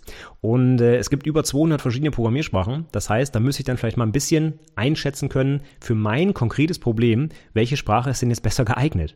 Und wenn ich zum Beispiel super, super hardware-nah auf einem kleinen Mikroprozessor was programmiere und ich exakt bestimmen können muss, wie viel Speicher belegt wird, wie viel CPU-Zyklen lang was berechnet wird, dann nehme ich vielleicht keine deklarative Programmiersprache, die das alles vor mir verbirgt und wo ich das gar nicht bestimmen kann, sondern nehme ich vielleicht lieber eine imperative, wo ich genau sagen kann, mach das, mach das, mach das, weil die Plattform das einfach ähm, ja erfordert zum Beispiel. Ne? Also das ist ganz wichtig. Deswegen auch dieses wir müssen Programmiersprachen unterscheiden können im Ausbildungsrahmenplan, denn wenn ich sie nicht unterscheiden kann und gar nicht weiß, was die Vor- und Nachteile sind, dann kann ich für mein konkretes Problem auch keine aussuchen. Ne? Das heißt, ich muss erstmal verstehen, was die Unterschiede sind und dann kann ich im zweiten Schritt bewerten, welche Sprache für mein konkretes Projekt jetzt am geeignetsten ist. So, dann kommen wir jetzt mal zu den konkreten Programmierparadigmen, die es da so geht, gibt. Und äh, da erzähle ich meinen eigenen Azubis auch immer so ein bisschen, ja, geschichtsunterrichtsmäßig äh, immer dran denken, wie sich das so entwickelt hat mit der Programmierung. Dann kann man auch mit ein bisschen üben, die alle nacheinander aufzählen. Dann kann man sich so eine kleine Geschichte daraus machen. Und zwar fangen wir mal ganz, ganz, ganz, ganz vorne an bei den ersten Computern, die man überhaupt programmieren konnte. Und da gab es die sogenannte unstrukturierte Programmierung. Dort wurde zum Beispiel eine Fallunterscheidung und eine Wiederholung mit einem sehr beliebten Statement gemacht, und zwar mit dem sogenannten Go-To. Mit dem Go-To konnte ich von einem ähm, Punkt im Code zu, meinem, zu einem anderen Code im, äh, zu einem anderen Punkt im Code springen. Simples Beispiel. Ich sage in Zeile 20, ich hätte gerne wieder in Zeile 10 er wäre gern wieder in Zeile 10 und dann springt der wieder dahin. Und in Zeile 10 mache ich dann zum Beispiel irgendwie, äh, keine Ahnung, Output Hello und also das Programm würde so aussehen, 10, Output Hello, 20, Go to 10. Das heißt, er geht wieder hoch. Das heißt, es wird eine Endlosschleife, die immer wieder Hallo, Hallo, Hallo, Hallo, Hallo ausgibt. Ja? Damit könnte ich eine Wiederholung programmieren mit diesem Go to. Ich kann aber auch ähm, bedingte Sprünge machen. Ich könnte zum Beispiel sagen, wenn Alter Größe 18, dann springen die Zeile, wenn nicht, dann springen die andere Zeile. Und so kann ich dann ja alles abbilden, was ich in einer Programmiersprache abbilden muss, nämlich Sequenzen, Sprünge, wieder, also Verzweigung und Wiederholung. Das kann ich alles mit diesem einen Statement machen, mit GoTo. Ja? Das Blöde bei dem GoTo ist aber, dass man im Nachhinein gar nicht mehr so gut herausfinden kann, wie das Programm eigentlich abgelaufen ist. Denn wenn ich jetzt in Zeile 20 gerade Code ausführe, habe ich keine Ahnung, wie ich da hingekommen bin. Kann sein, dass das Programm gerade zum ersten Mal ausgeführt wird und in Zeile 20 landet kann aber auch sein, dass ich aus irgendeinem If oder irgendeiner äh, äh, Wiederholung wieder in Zeile 20 gelandet bin. Das heißt, ich, ich kann nicht mehr rückwirkend nachvollziehen, wie ich da hingekommen bin. Und das ist ganz, ganz schlecht, denn wenn ich wissen will, wie das Programm funktioniert hat, um zum Beispiel bei einem Fehler zu landen, dann muss ich das nachvollziehen können. Und das kann ich aber mit einem GoTo nicht. Und deswegen hat ein sehr berühmter Mathematiker, der Herr Dijkstra, mal ein, äh, einen Artikel geschrieben, GoTo considered harmful. Da hat er gesagt, GoTo, das ist eigentlich kein so gutes Statement, denn wenn wir das benutzen, dann kann kein Mensch mehr unsere Programme nachvollziehen. Und das ist nicht so gut. Dem Computer ist das ziemlich egal, ne? aber der Mensch, der das liest, hm, nicht so gut. Deswegen wollen wir GoTo nicht mehr einsetzen. Und das war dann der Beginn der sogenannten strukturierten Programmierung. Dort hat man jetzt gesagt, ich verzichte auf GoTo und stattdessen nehme ich Kontrollstrukturen, wie zum Beispiel if und while. Beim if und beim while, da ist es eindeutig, wenn ich es im Code sehe, wie ist der Code da hingekommen, wie oft wurde was gemacht, warum wurde was gemacht. Es ist nicht, ja, ich will jetzt nicht sagen zufällig, zufällig ist beim Computer nichts, aber es ist nicht mehr so schwierig nachzuvollziehen, warum ein Programm wie ausgeführt wurde. Und das ist gut fürs Verständnis. Deswegen strukturierte Programmierung. So, jetzt hat man dann schnell aber festgestellt, strukturierte Programmierung ist super, aber ständig programmieren wir hier Sachen doppelt und dreifach, wenn wir Sachen doppelt und dreifach machen müssen. Das ist irgendwie nicht gut. Lass uns doch mal was einbauen, dass wir solche kleinen Unteralgorithmen so auslagern können, dass wir sie wieder aufrufen können. Und das war dann der Beginn der prozeduralen Programmierung. Diese kleinen wiederverwendbaren Codeschnipsel, die hat man nämlich Prozeduren genannt. Und diese Prozeduren konnte man einfach aufrufen und da musste man nicht ständig Copy und Paste programmieren. Ja? Das heißt, ich habe jetzt die Möglichkeit quasi unter Programme zu erstellen, eben diese Prozeduren. Den konnte ich dann auch einen Namen geben und schon wurde mein Programm viel, viel, viel verständlicher. Ne? Wenn ich nämlich meine kleine Subroutine irgendwie ziehe Wurzel nenne, dann ist das schon deutlich sprechender, als wenn ich irgendwelche wilden mathematischen machen, Sachen mache und man muss jedes Mal wieder verstehen, was da eigentlich gemacht wird. Ach, die Wurzel ziehen, ja. Wäre doch schön, wenn es auch drüber stehen würde. Und das geht jetzt bei der prozeduralen Programmierung. Übrigens, kleiner Exkurs. Prozeduren die keine Rückgabewerte haben, heißen tatsächlich Prozeduren und die Rückgabewerte haben, die heißen Funktionen. Ja, also wenn, wenn du jetzt mal auf Java zum Beispiel überträgst, die Void-Funktionen, das sind eigentlich Prozeduren. Ja, die heißen eigentlich Prozeduren. Gut, ich mache sehr viele Exkursionen heute. Ich sehe mal zu, dass es äh, weitergeht. Deswegen kommen wir zum nächsten Paradigma. Und zwar hat man sich dann irgendwann gesagt, so prozedurale, prozedurale Programmierung ist eigentlich schon eine ganz coole Sache. Aber irgendwie bildet das nicht so ganz das ab, was wir eigentlich in der Realität haben. Und viele Programme, um nicht zu sagen alle, sollen ja irgendeinen Teil der Realität modellieren. Ja, dafür bauen wir ja diese Programme. Und ähm, dann wäre es doch gut, wenn das, was wir in der Programmiersprache nutzen könnten, auch irgendwie der Realität entsprechen würde. Und siehe da, die Objektorientierung wurde geboren. Denn was sehen wir in der Realität? Da haben wir immer irgendwelche Dinge, mit denen wir arbeiten. Und diese Dinge haben Eigenschaften und Funktionen. Ja, ich sehe jetzt gerade vor mir einen Tisch. Der Tisch hat eine Farbe, das ist das Attribut. Der Tisch hat aber auch eine Funktion. Ich kann zum Beispiel äh, den Tisch, das ist jetzt ein schlechtes Beispiel, äh, zusammenkloppen und dann wird er ja, hau ich ihn kaputt. Ja, wenn ich das möchte, kann ich das machen. Das kann ich aber auf jeden Fall mit einem Tisch tun. Warum kann ich das also nicht in meiner Programmiersprache so abbilden? Nehmen wir mal ein sinnvolleres Beispiel her. Ich habe ein Auto, das Auto hat eine Farbe, das Auto kann aber auch fahren oder bremsen. Ne? Das ist offensichtlich eine Funktion, die dieses Auto hat. Und jetzt wäre es doch schön, wenn meine Programmiersprache das auch abbilden könnte, dass ich Daten, nämlich die Attribute, mit den dazugehörenden Funktionen zusammen als Einheit modellieren kann. Und das war die Idee oder ist die Idee der Objektorientierung. Ne? Das ist die erste Säule der Objektorientierung, die Kapselung. Ich kapsle die Attribute, also die Daten, mit denen ich arbeite, zusammen mit den Funktionen, die mit diesen Daten arbeiten, in einem Ding. Und dieses Ding nenne ich dann Objekt und schon habe ich die Objektorientierung. Ja? Das versucht also, die Realität bestmöglich abzubilden, so wie wir sie kennen. Und deswegen ist es auch heutzutage immer noch das dominierende Paradigma, weil es halt diese Realwelt so gut beschreibt, weil wir als Menschen das halt so kennen, dass Dinge Eigenschaften und Funktionen haben. Und das kann ich nur in der objektorientierten äh, Programmierung so umsetzen.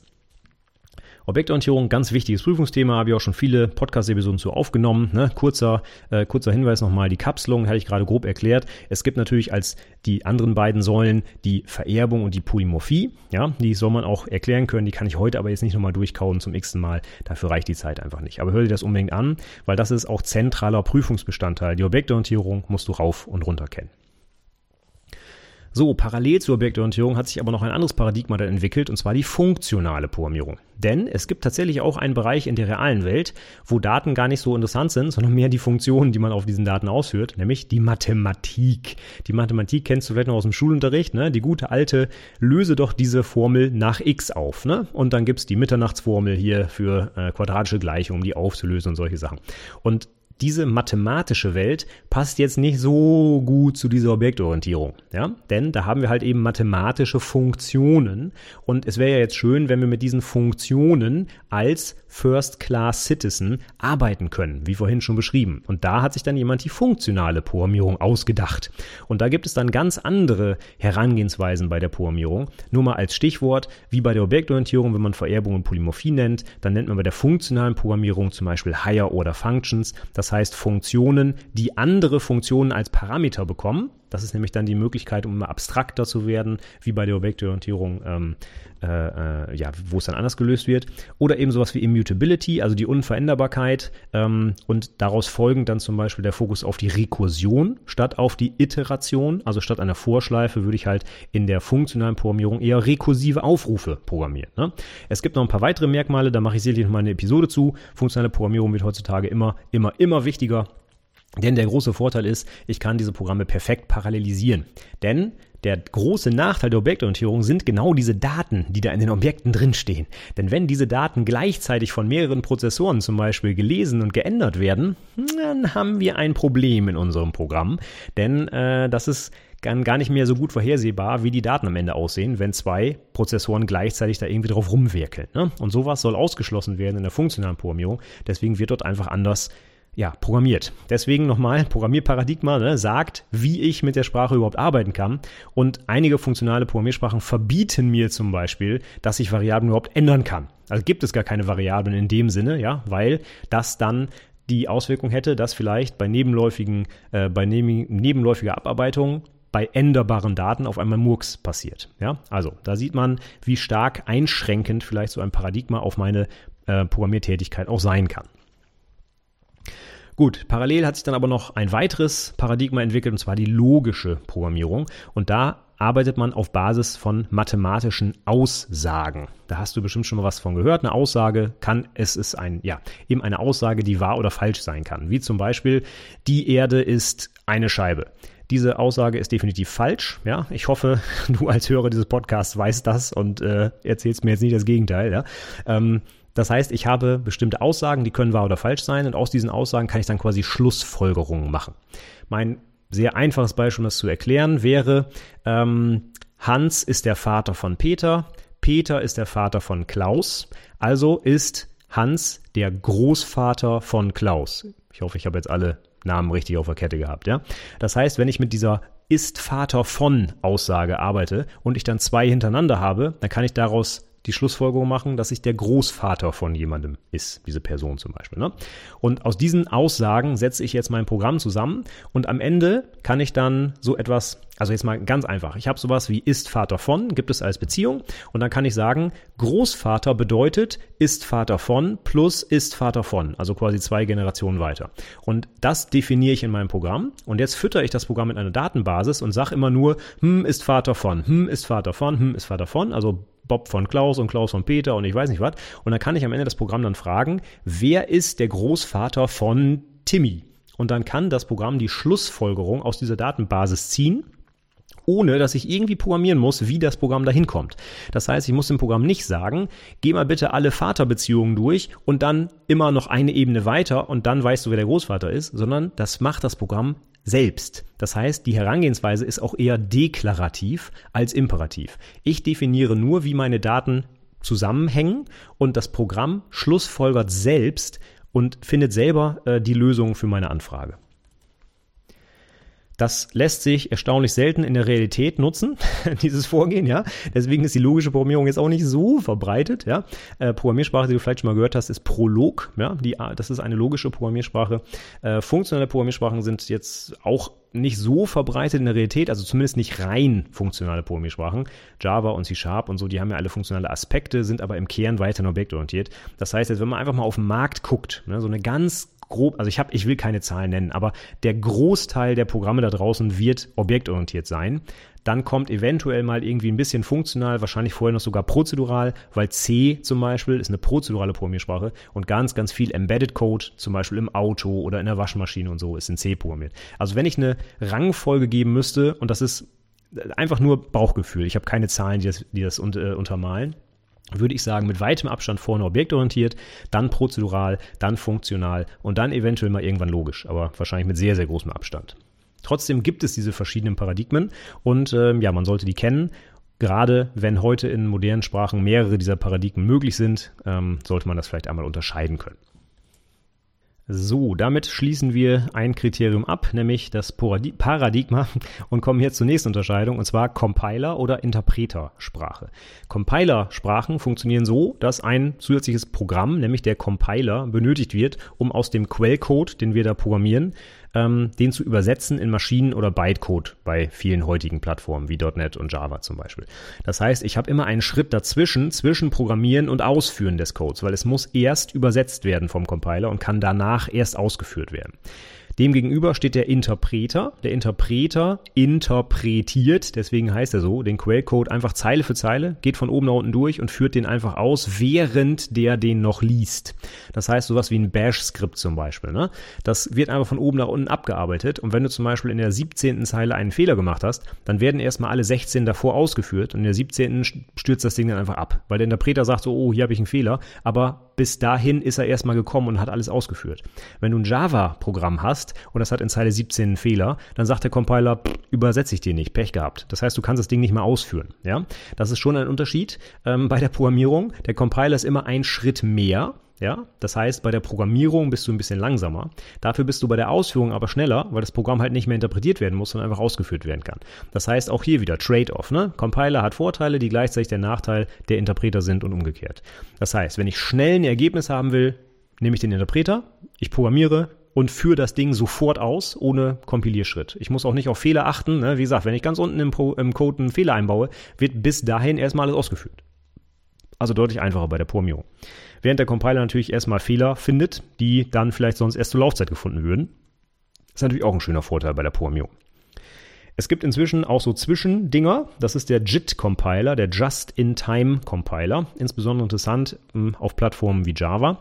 Java wird ja kompiliert zu Bytecode und der Bytecode wird dann von der Plattform erst ausgeführt und, Überraschung, dabei interpretiert. Weil der Bytecode ist auch nichts anderes als ja eine abstrakte Form von Befehlen für den Computer, aber die müssen ja erst noch übersetzt werden in konkrete Maschinenbefehle für den ganz konkreten Prozessor, der in dem ähm, Rechner drin steckt. Ja? Und das übernimmt dann der ähm, der Interpreter, der auf der JVM dann den Bytecode interpretiert. Und jetzt haben wir aber gerade gelernt, Interpreter ist aber ja langsam. Ne? Das heißt, er liest immer durch, übersetzt das quasi je Zeile für Zeile in Maschinencode. Und das ist halt langsam. Ne? Und deswegen gibt es den JIT-Compiler, den Just-in-Time-Compiler, der findet zur Laufzeit raus, welcher Teil des Codes zum Beispiel besonders häufig durchlaufen wird. Und dann kompiliert der den, bevor das Ding ausgeführt wird, sodass nicht jedes Mal wieder jede Zeile interpretiert werden muss, sondern das Ding wird quasi on the fly vorkompiliert, damit es einfach schneller ist. Ne? Das heißt, ich habe dann nur noch einmal den Compile-Schritt und nicht jedes Mal, wenn die Zeile wieder durchlaufen wird. Trotzdem habe ich weiterhin eine Interpretation des Codes und ich habe weiterhin auch den Compile-Schritt vorher. Bei Java wäre es also so, ich schreibe meinen Quelltext, dann schmeiße ich den Compiler an, einmal, der erzeugt mir den Bytecode und der Bytecode wird jetzt von einem Interpreter Zeile für Zeile durchlaufen und übersetzt. Wenn der aber feststellt, dass bestimmte Codezeilen sehr häufig durchlaufen werden, dann kompiliert er das vor, sodass ich dann beim nächsten Mal einfach das fertige Ding wieder aufrufen kann und nicht die Zeile nochmal übersetzen muss. Ne? Das ist dann so die Kombination aus Compiler, Interpreter und JIT-Compiler und das hat man zum Beispiel bei Java, aber auch bei anderen Plattformen sehr häufig heute. Dann kommen wir jetzt zu meinem Lieblingsthema, was wir auch in den Fachgesprächen in den letzten Jahren ständig fragen und was leider immer ja, immer ist nicht richtig, aber sehr häufig nicht gut beantwortet wird. Und das ist die Frage nach der Typisierung. Und die Typisierung hat so viel Auswirkungen auf unsere tägliche Programmierung, deswegen sollte man sich damit unbedingt beschäftigen, weil das ist das, was ich mit als erstes sehe, wenn ich mit der Programmiersprache arbeite. Zum Beispiel muss ich vor meiner Variable einen Datentyp schreiben. Wenn ja, ist das natürlich erstmal ein gewisser Overhead, weil ich muss es halt dahin schreiben. Auf der anderen Seite gibt es mir natürlich auch eine gewisse Sicherheit, weil dieser Datentyp danach normalerweise nicht wieder geändert wird. Und ich weiß, wenn ich es als String deklariere, bleibt es auch ein String und ist nicht magischerweise auf einmal ein Integer. Das heißt, es gibt ganz, ganz viele konkrete, praktische Auswirkungen, ähm, aber auch viele Fehlerquellen, die durch die Typisierung entstehen bzw. verhindert werden können, sodass ich unbedingt empfehlen würde, dass du dir diese Typisierung einmal anschaust und nicht nur für deine konkrete Sprache, sondern auch für so ein paar allgemein bekannte Sprachen, PHP, Java, C Sharp, Ruby, so verbreitete Sprachen, da darf man gerne wissen, wie die typisiert sind, weil ja, das ein für, für die Entwickler zumindest ein ganz zentraler Punkt ist, wenn ich Programmiersprachen unterscheide. Schauen wir uns einmal die Typisierung an. Die kann man auf zwei Arten unterscheiden. Einmal die statische und die dynamische Typisierung und davon jetzt erstmal komplett unabhängig die starke und schwache Typisierung. Das heißt, die beiden unterschiedlichen Klassifizierungen haben erstmal nichts miteinander zu tun. Es gibt Programmiersprachen, die für alle vier möglichen Kombinationen aus diesen vier Typisierungen ähm, äh, einklassifiziert werden können. Das kannst du dir vorstellen, du hast auf der einen Achse eines Koordinatensystems statisch und dynamisch typisiert und auf der anderen Achse hast du stark und schwach. Und jetzt kannst du zu jeder Kombination, also statisch, stark, statisch, schwach, dynamisch, stark, dynamisch, schwach, Programmiersprachen finden, die das unterstützen. Das heißt, diese beiden Typisierungsformen, sage ich mal, haben erstmal nichts miteinander zu tun und die darfst du auch nicht durcheinander bringen. Ne? Die sagen ganz viele Prüflinge auch, ja, das ist äh, statisch äh, äh, typisiert, also, also stark typisiert. So stark und statisch wird dann oft durcheinander gebracht und so. Das ist nicht dasselbe. Statisch und dynamisch sind eine Klassifizierung und stark und schwach sind eine andere Klassifizierung und Programmiersprachen können dann halt eben aus diesen Schnittmengen eine Typisierung bestimmen. Fangen wir erstmal vorne an, statisch und dynamisch, das ist das, was man im Code als erstes sieht. Denn statische Typisierung bedeutet, alle Datentypen stehen schon zur Compile-Zeit fest. Das heißt insbesondere alle meine Variablen, und das ist ganz egal, ob Instanzvariablen, lokale Variablen, Parameter, die haben alle einen Datentyp, der feststeht. Und meistens sieht man das auch, indem man das davor schreibt. Das heißt, da steht in Java zum Beispiel String S und dann ist die Variable s eben ein String. Die hat diesen fixen Datentyp String, der sich auch nicht ändert. In dynamischen Programmiersprachen muss ich keine Datentypen angeben. Das heißt nicht, dass es keine Datentypen gibt. Die stehen bloß nicht zur Compile-Zeit fest, sondern erst zur Laufzeit. Das heißt, in PHP zum Beispiel kann ich schreiben $s gleich Hallo. Dadurch wird s, die Variable s, zu einem String, weil halt Hallo drin steht, aber das wird halt erst zur Compile, äh, Entschuldigung, zur Laufzeit relevant. Wenn ich dann zum Beispiel mit diesem String irgendwas machen will, wie zum Beispiel ich rechne den String minus drei, dann wird die Programmiersprache sagen, Moment mal, String minus drei kann ich nicht, geht nicht. Dann gibt es halt einen Laufzeitfehler. In Java wäre das gar nicht möglich, weil der Compiler schon sieht, du hast hier einen String, du musst ja String hinschreiben, das geht ja gar nicht ohne. Und wenn du jetzt hier minus drei machst, geht das nicht, weil String minus Integer, das knallt. Ja? Das heißt, aus diesen Typen leiten sich ganz, ganz viele konkrete Sachen für die alltägliche Programmierung ab. Ne? Ich kann bestimmte Dinge gar nicht machen, wenn ich statisch typisiert bin. In dynamischen Sprachen kann ich das machen. Es fliegt mir aber eventuell trotzdem um die Ohren und zwar erst zur Laufzeit. Ja? Das heißt, diese grundsätzliche Unterscheidung, muss ich Typen hinschreiben oder nicht? Das ist erstmal die klassische Unterscheidung der Typisierung, die man auf jeden Fall drauf, drauf haben sollte. Und das erkennst du sehr schnell, indem du siehst, ob vor den Variablen halt eben Datentypen stehen oder nicht. Ja? Und ähm, ich nenne mal ein paar Beispiele. C-Sharp zum Beispiel oder Java, die sind statisch typisiert. Da muss ich Typen angeben. Dynamische Programmiersprachen sind zum Beispiel Ruby oder PHP. PHP ist der Klassiker, ne? Dollar $a. Da muss ich nicht davor schreiben, dass es ein String, ein Integer, irgendwas ist. Ich mache einfach Dollar $a und habe ich halt eine Variable. Ja? So, jetzt habe ich gerade gesagt, du siehst das daran, dass da Typen stehen. Das ist heutzutage nicht mehr ganz richtig, weil viele Programmiersprachen, und Java gehört dazu, haben ein Feature, das nennt sich Typinferenz. In Java kann ich seit Java 11 schreiben var s, also var, var, var s gleich hallo. Das heißt, ich definiere eine Variable s mit dem Inhalt Hallo und der Compiler inferiert, also er leitet ab, aus der rechten Seite, aus dem Hallo, dass das jetzt ein String sein muss und danach hat meine Variable den Typ String. Das heißt, dieses Typinferenz-Ding bedeutet nicht, dass meine Programmiersprache auf einmal dynamisch typisiert ist, denn es stehen ja keine Typen mehr da. Das heißt einfach nur, dass ich den Typ nicht mehr hinschreiben muss, weil er redundant ist. Denn wenn ich auf der rechten Seite den String Hallo hinschreibe, was soll dann auf der linken Seite die Variable für einen Typ bekommen? Double, int, das kann ja nicht, weil es muss ja ein String drin gespeichert werden können. Also kann der Compiler sagen, okay, wie wird nochmal die Zuweisung ausgewertet? Von rechts nach links. Was steht auf der rechten Seite des Gleichheitszeichens? Ein String. Dann muss auf der linken Seite eine Variable vom Typ String stehen. Was steht da? Ein S, davor steht ein var. Okay, da war ja wohl zu faul, String hinzuschreiben, also mache ich das jetzt mal. Bei String spare ich mir zwei Buchstaben, oder? S, T, R, nee, drei sogar, ja, indem ich var schreibe statt String. Das ist jetzt nicht der Mega-Gewinn, aber wenn man sich die üblichen Business-Anwendungen anguckt, wo die Klassennamen irgendwie 30 Zeichen lang sind, dann ähm, kann man damit schon mal sehr viel Tipparbeit sparen. Das bedeutet aber eben nicht, dass meine Sprache jetzt auf einmal dynamisch typisiert ist. Ich kann jetzt nicht einfach in der nächsten Zeile machen, ach, jetzt habe ich keinen Bock mehr auf String, jetzt ist das S einfach ein Integer. So, mm, nein, das funktioniert so nicht. Und das siehst du auch, wenn du in einer IDE arbeitest und zum Beispiel die Maus jetzt über die Variable hältst, dann wird dir jede vernünftige IDE, Eclipse, IntelliJ, was auch immer du nutzt, anzeigen, dass das Ding ein String ist. Und es bleibt auch ein String. Ja? Also bitte nicht Typinferenz mit dynamischer Typisierung vergleichen. Bitte, bitte nicht. Das hat nichts miteinander zu tun. Typinferenz ist nur syntaktischer Zucker. Also die Programmiersprache macht es dir einfach, bestimmte Dinge zu, zu programmieren, zu schreiben, für die du sonst eben mehr Text brauchst. Ne? Und da ist das äh, VAR, drei Buchstaben, halt deutlich cooler als, äh, weiß ich nicht, meine tolle Autoklasse dahin zu schreiben. Ja? Bitte nutze nicht meine tolle Autoklasse als Namen für eine Klasse. Ja, das ist ein ganz schlechtes Beispiel. Mir ist bloß leider keine typische Enterprise-Klasse gerade eingefallen, die 30 Zeichen lang ist. Also, ich wiederhole es nochmal, was so wichtig ist. Statische Typisierung. Alle Datentypen stehen schon zur Compile-Zeit fest. Und das heißt, ich muss sie hinschreiben. Dynamisch, Datentypen werden erst zur Laufzeit geprüft. Das heißt, ich sehe im Code erstmal keine Datentypen oder ich muss sie auch nicht hinschreiben. Das ist der zentrale Unterschied. Und jetzt komme ich zur zweiten Klassifizierung. Das ist die starke und die schwache Typisierung. Und das kann man jetzt nicht so trennscharf machen wie statisch und dynamisch. Das ist eher so eine Art Spektrum. Also anstatt zu sagen, die Sprache ist stark typisiert, ist es eher so, dass ich sage, sie ist etwas stärker typisiert als eine andere Sprache oder sie ist etwas schwächer typisiert. Das ist also nicht so schwarz-weiß, stark typisiert, schwach typisiert, sondern ja, es ist so ein fließender Übergang und es gibt eben stärkere und schwächer typisierte Sprachen. Fangen wir aber erstmal ganz vorne an. Was ist überhaupt starke Typisierung? Stark bedeutet, dass keine Typumwandlung möglich ist. Das heißt, wenn eine Variable einen Typen hat, dann wird der nicht sich magischerweise irgendwie ändern. Wenn ich einen String habe, wird das nicht auf einmal ein Integer. Das hört sich erstmal logisch an, ja, dass Datentypen sich nicht magischerweise ändern können. Aber es gibt ja in vielen Programmiersprachen zum Beispiel so eine Art Cast. Das heißt, ich kann einen Datentyp auf einen anderen Datentyp casten, den also umwandeln.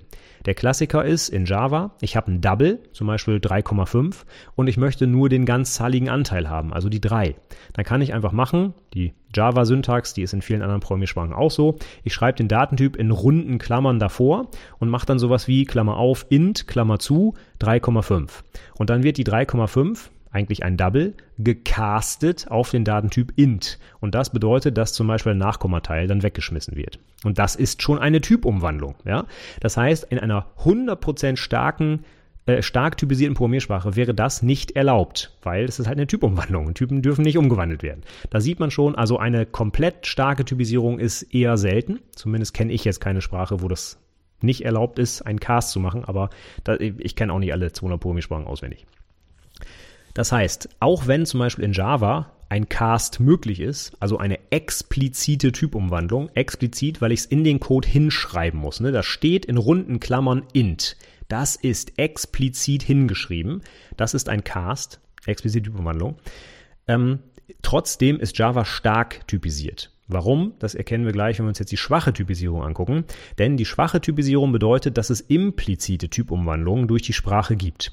Implizit ist immer, was ich nicht hingeschrieben habe. Explizit, ne, runde Klammern int, dann steht das da im Code, ich kann das lesen. Wenn ich das dann nicht hinschreibe und die Sprache macht es einfach so, dann ist es implizit, weil ich kann es nicht sehen, es steht da nicht, ja? Und das funktioniert in einigen Sprachen und zwar ziemlich seltsam, wenn man sich bestimmte Sprachen mal anguckt. Da werden wild Typen miteinander umgewandelt, wo man nicht unbedingt dran denkt als Entwickler. Zum Beispiel kann ich in einigen Sprachen so etwas schreiben wie if in Klammern 1. Und das war's. Aus Java kennst du das ganz sicher nicht, weil da würde ein Typfehler kommen, denn if erwartet natürlich einen boolschen Ausdruck, ne? If true, if false. Aber ich kann doch nicht sowas wie if 1 schreiben. Ich kann ja auch nicht if hallo schreiben. Also was soll da rauskommen, ne? Aber es gibt Programmiersprachen, wo dann diese Werte umgewandelt werden in einen passenden boolschen Wert. Zum Beispiel aus Zahlen, die nicht null sind, wird dann ganz oft true gemacht. Das heißt, das if in Klammern 1 ist eine kürzere Schreibweise für if in Klammern true. Denn wenn der Compiler jetzt sieht, oh, da steht eine 1, 1 ist ja gar kein boolscher Wert, ja, dann versuche ich doch einfach mal die 1 umzuwandeln in einen boolschen Wert. Und welcher wäre am passendsten? Ja, nehmen wir mal einfach true. Ja, so, das heißt, es gibt natürlich bestimmte Regeln dafür. Der macht das nicht einfach irgendwie random, logischerweise, ja. Aber da gibt es zum Beispiel die Regel, und das ist tatsächlich jetzt so eine, alle Zahlen, die nicht null sind, werden automatisch true. Und null wird halt zu false, ja. Es gibt aber noch andere Regeln und am wildesten ist eigentlich JavaScript. Da habe ich bei Twitter mal irgendwie so einen Tweet gesehen, äh, was man dort alles ja, in True und False umwandeln kann, das ist der völlige Wahnsinn. Also ich glaube, das war eine, eine Matrix mit irgendwie 30 Zeilen und Spalten, völlig verrückt. Da werden dann zum Beispiel Arrays können umgewandelt werden in boolsche Ausdrücke oder eben Strings oder nil und null und ich weiß nicht was. Also die wildesten Sachen, die man da umwandeln kann. Und das ist natürlich alles andere als gut nachvollziehbar, was dann im Code steht. Ne? Ich meine, bei if 1 ist es vielleicht noch ja, einigermaßen nachvollziehbar, aber wenn ich stattdessen eine Variable in dem if abfrage und Vielleicht, weil die Sprache auch noch dynamisch typisiert ist, weiß ich gar nicht, welchen Datentyp die hat und da steht jetzt einfach ein String drin, dann wird das if vielleicht als true ausgewertet, weil ein zum Beispiel nicht leerer String als true gilt.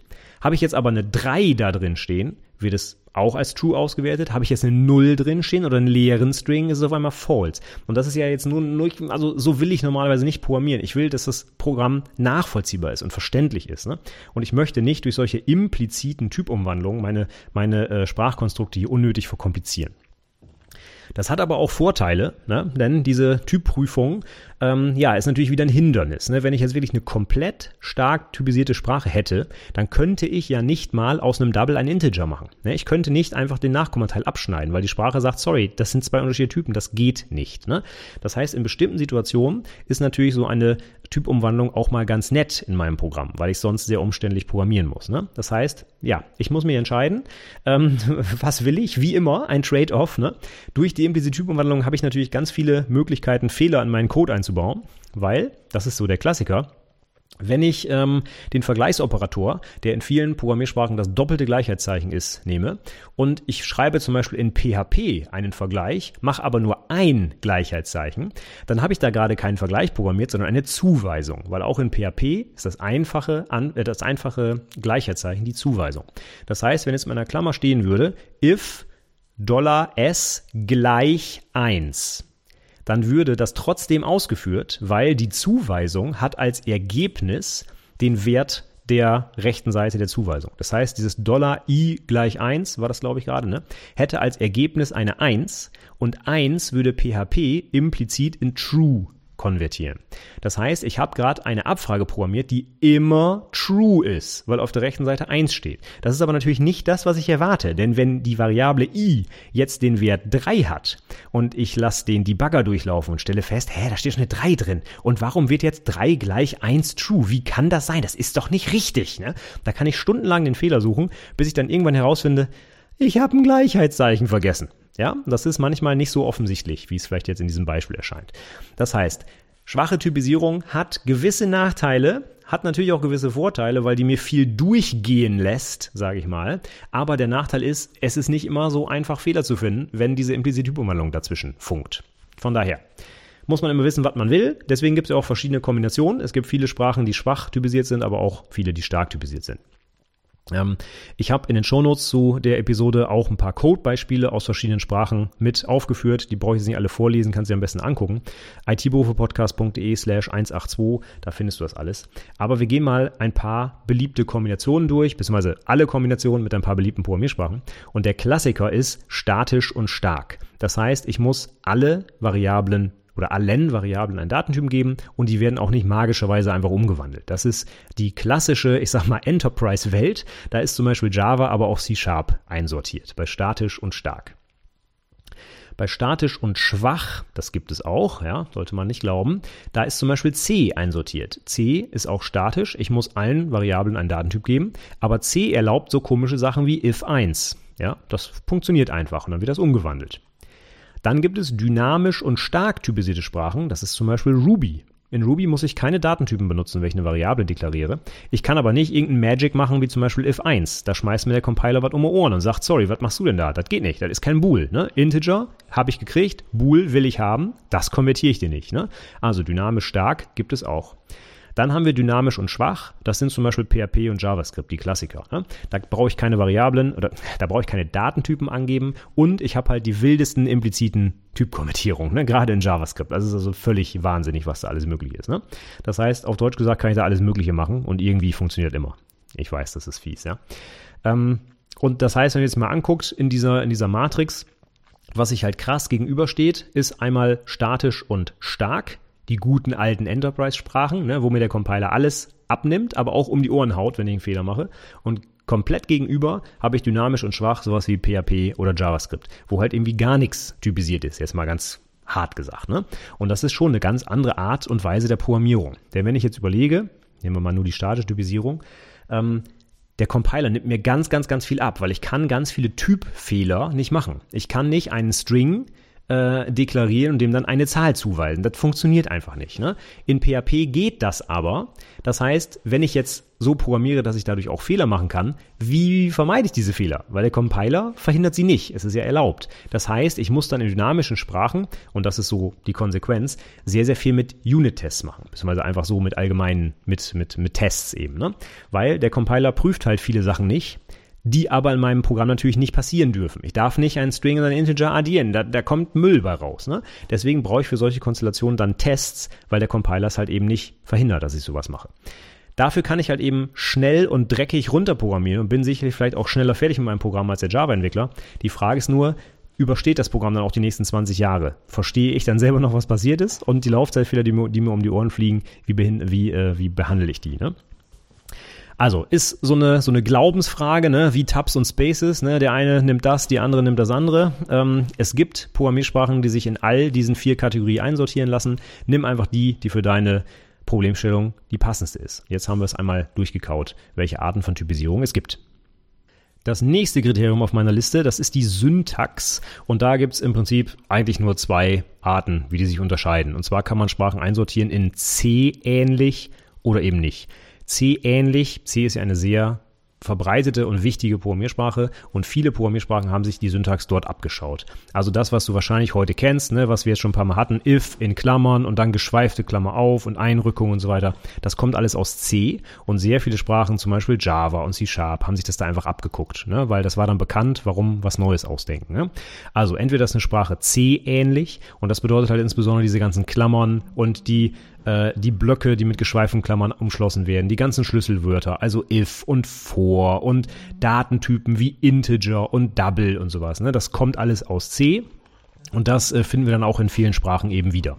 Auf der anderen Seite gibt es Sprachen, die sich halt gedacht haben, och, C finde ich doof, ich mache es anders. Und da habe ich dann zum Beispiel Ruby oder Python, die arbeiten halt eben nicht mit diesen Klammern. Zum Beispiel mit Schlüsselwörtern wie def und end in Ruby oder äh, indem ich halt die Einrückung mache, wie in Python. Ne? Python hat ja äh, Whitespace für die Einrückung, der auch verpflichtend ist. Das heißt, dort gehe ich ganz anders an die, an die Struktur meines Programms ran, beziehungsweise an das, was ich da hinschreiben muss, also an die Syntax. Ähm, ja, und das war es eigentlich auch schon. Also entweder sieht die Sprache so aus wie C, ja, oder eben halt nicht.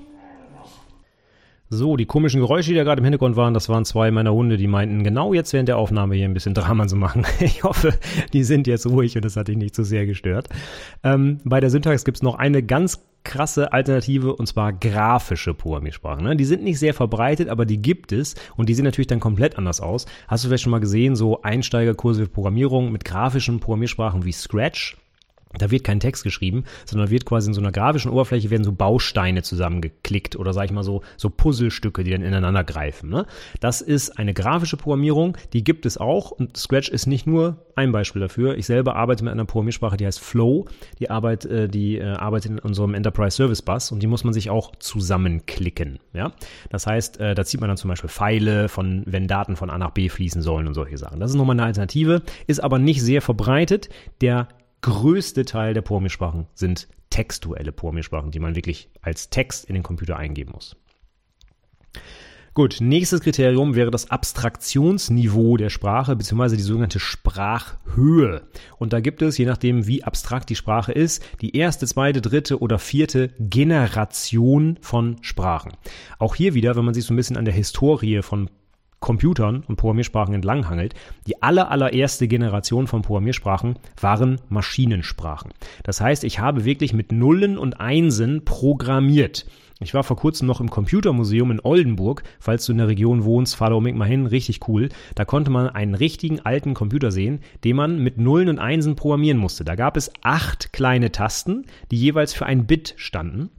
Und dann muss man die richtigen Tasten drücken und hat quasi aus 8 Bits ein Byte produziert und das Byte entspricht dann einem Befehl in diesem Computer. Das heißt, ich musste wirklich wissen, welche Nullen und Einsen stehen für welchen Befehl und das habe ich dann dort programmiert. Das heißt, da ist nichts mit for und if und while, sondern Nullen und Einsen programmiere ich da. Ja? Also wirklich direkt hart an der Maschine dran und das ist die Programmiersprache der ersten Generation, die 1GL, die First Generational Language, 1GL. ML abgekürzt. Maschinensprache.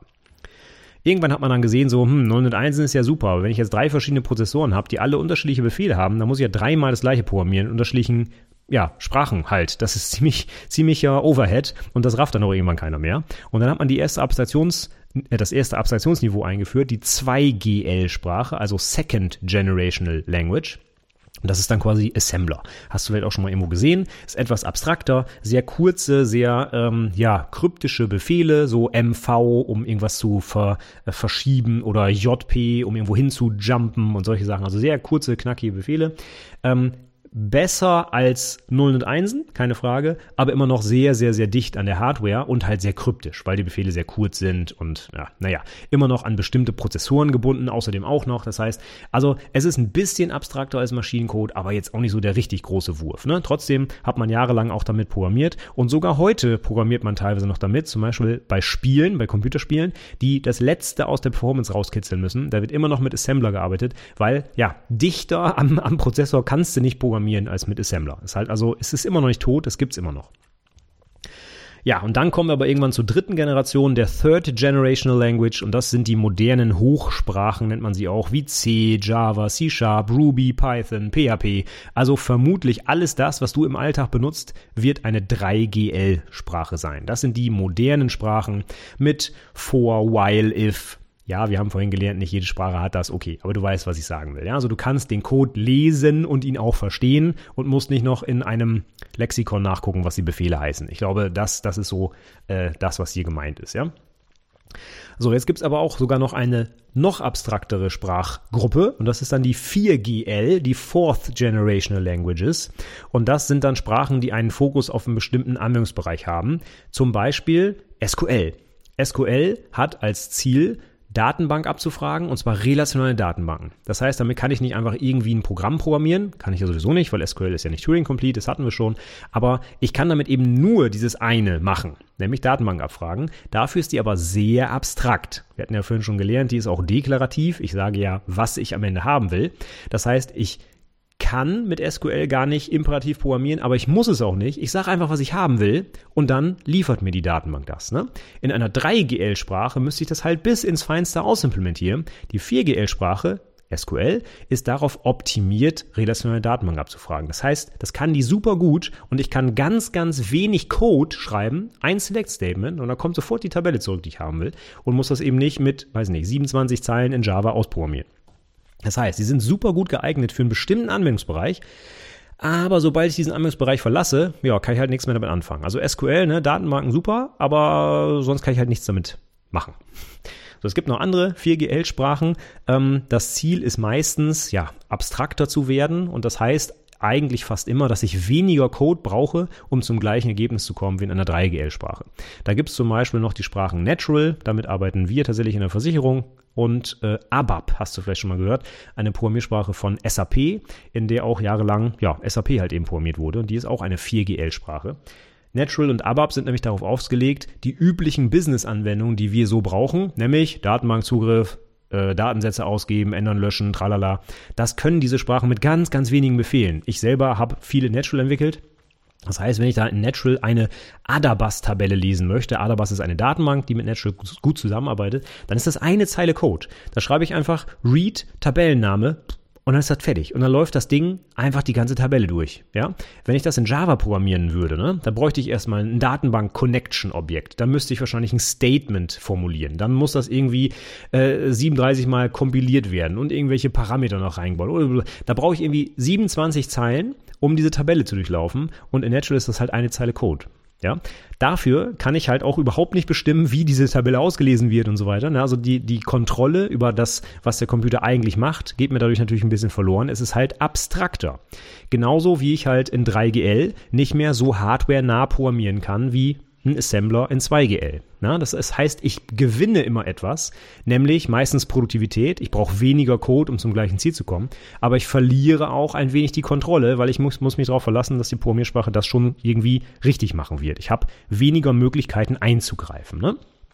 Also 1GL, Maschinensprache, 2GL, Assembler, 3GL sind unsere heutigen Programmiersprachen und 4GL sind so Nischensprachen, die noch abstrakter sind, in der Realität aber eigentlich kaum vertreten. Eigentlich arbeiten fast alle Entwickler und Entwicklerinnen heute mit 3GL-Sprachen.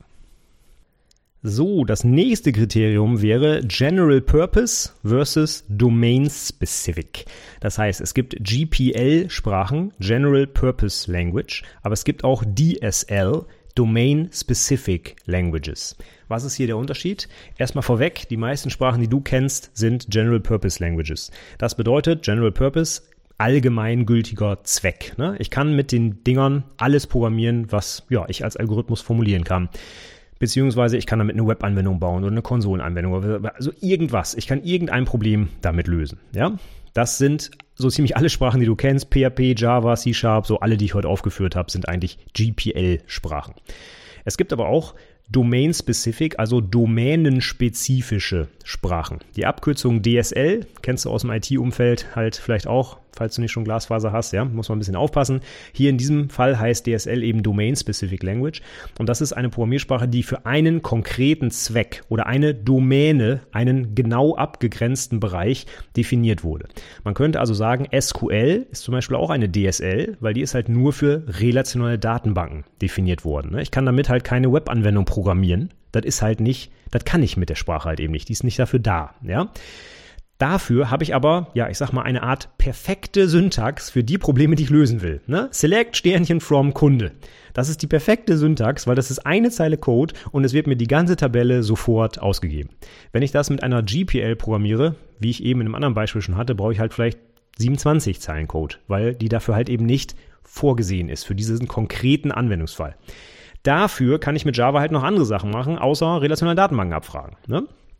Also, man muss immer gucken, kann ich mit der Programmiersprache alles Mögliche programmieren, dann ist es eine GPL oder ist sie nur für einen speziellen Aufgabenbereich vorgesehen, wie zum Beispiel SQL, dann ist es halt eben eine DSL, eine Domain Specific Language.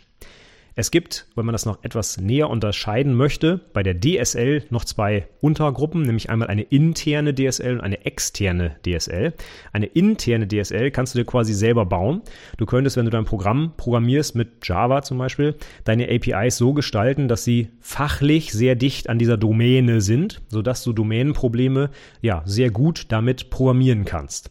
Dann hättest du dir quasi in deiner Programmiersprache Java eine Art eigene fachliche API gebaut und das wäre eine interne DSL. Es gibt aber auch externe DSLs und das sind wirklich komplett eigene Programmiersprachen mit eigenem Compiler, mit eigener Syntax, wie zum Beispiel SQL. Ja, hat jetzt keinen Compiler, okay, aber es hat eine komplett eigene Syntax. Das heißt, dieses Select, Sternchen, From und sowas, das ist, ja, das ist eine komplett eigene Sprache und das ist eine externe DSL. So, dann kommen wir zum letzten Punkt. Ich habe jetzt alle großen durch. Jetzt habe ich eigentlich nur noch sowas wie weitere Unterscheidungsmöglichkeiten. Die kann man auch anführen bei bestimmten Sprachen. Wenn man die erklären will, kann man da sicherlich mal einen Satz zu sagen. Aber äh, ja, das gilt vielleicht nicht unbedingt für alle Programmiersprachen. Ich habe es mal mit aufgeführt. Kurz und knackig gehen wir die Sachen mal durch. Zum einen kann ich gucken, wie portabel die Programmiersprache ist. Ist sie zum Beispiel sehr, sehr, sehr hardware-nah, wie C oder ist es eine virtuelle Maschine dazwischen, wie bei Java oder C Sharp. Je nachdem, was ich erreichen will, wenn ich eine Waschmaschine programmiere, dann nehme ich halt die hardware-nahe Programmierung, habe dann aber vielleicht auch sehr viel Friemelei, weil ich muss halt extrem dicht an der Hardware programmieren. Habe ich halt eine ganz allgemeine Web-Anwendung zum Beispiel und es ist mir auch egal, ob die auf Windows, auf Linux läuft oder sonst wo und ich muss die ständig von einem Server zum anderen transportieren, dann nehme ich vielleicht eine Abstraktion dazwischen mit einer virtuellen Maschine, also zum Beispiel Java oder C Sharp. Je nachdem, was ich brauche. Ne? Virtuelle Maschine ist immer ein Overhead, das heißt, die muss per Definition langsamer sein als eine hardware-nahe Sprache. Meine Waschmaschine wird wahrscheinlich hardware-nah auch programmiert, damit sie schnell reagiert, wenn zum Beispiel weiß ich nicht, die Trommel raushüpft oder was auch immer, ja, da will ich vielleicht nicht nur den Overhead einer virtuellen Maschine haben.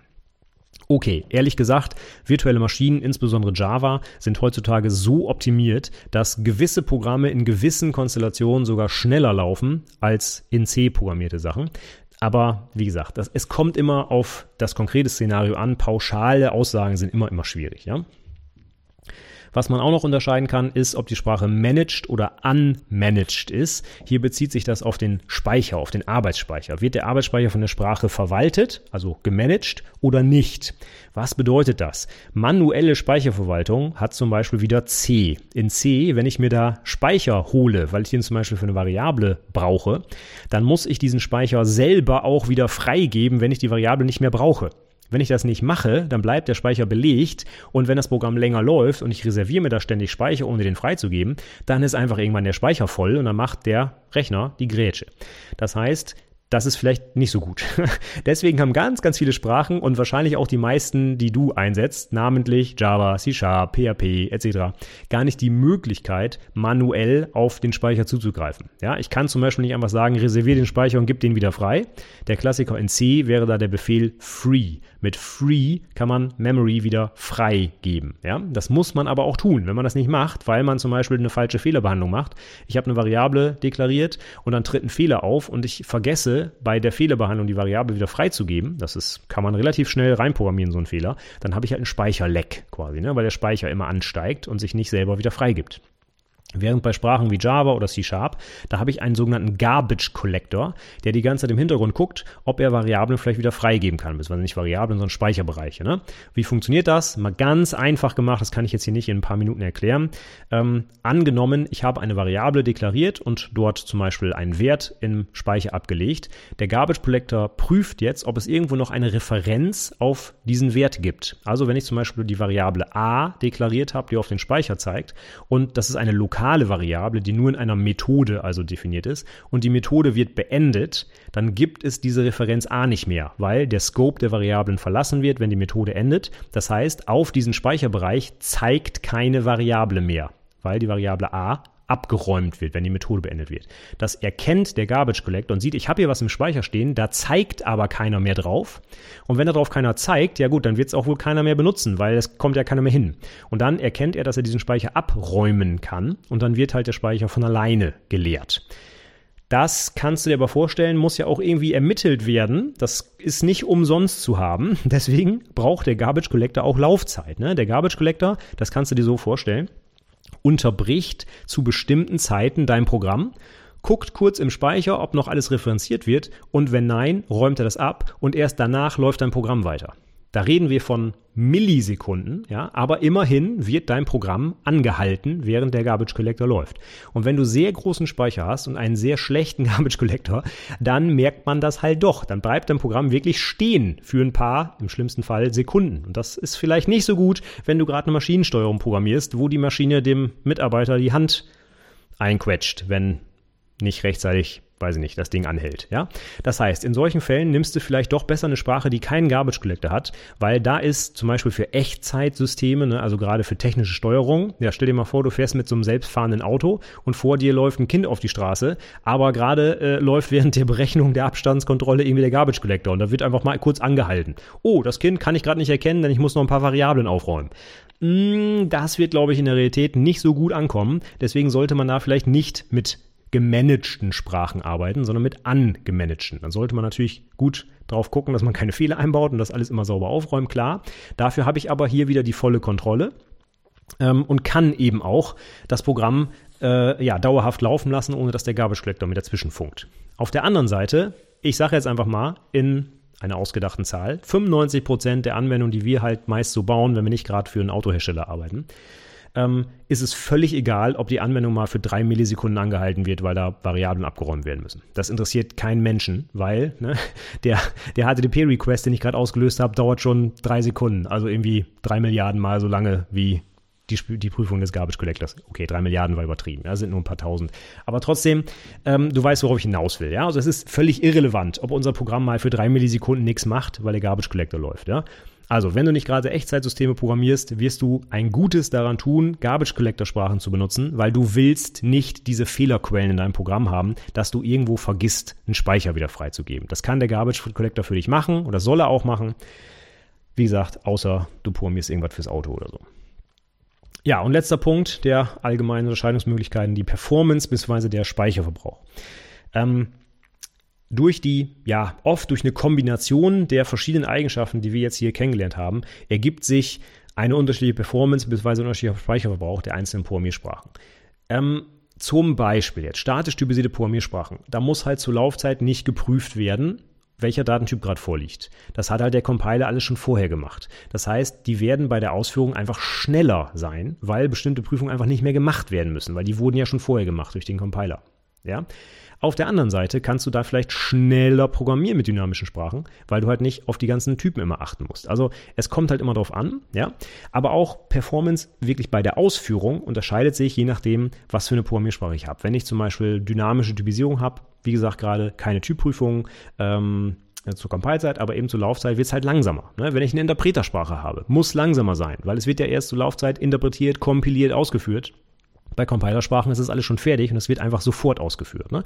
Also, das kann alles Auswirkungen darauf haben.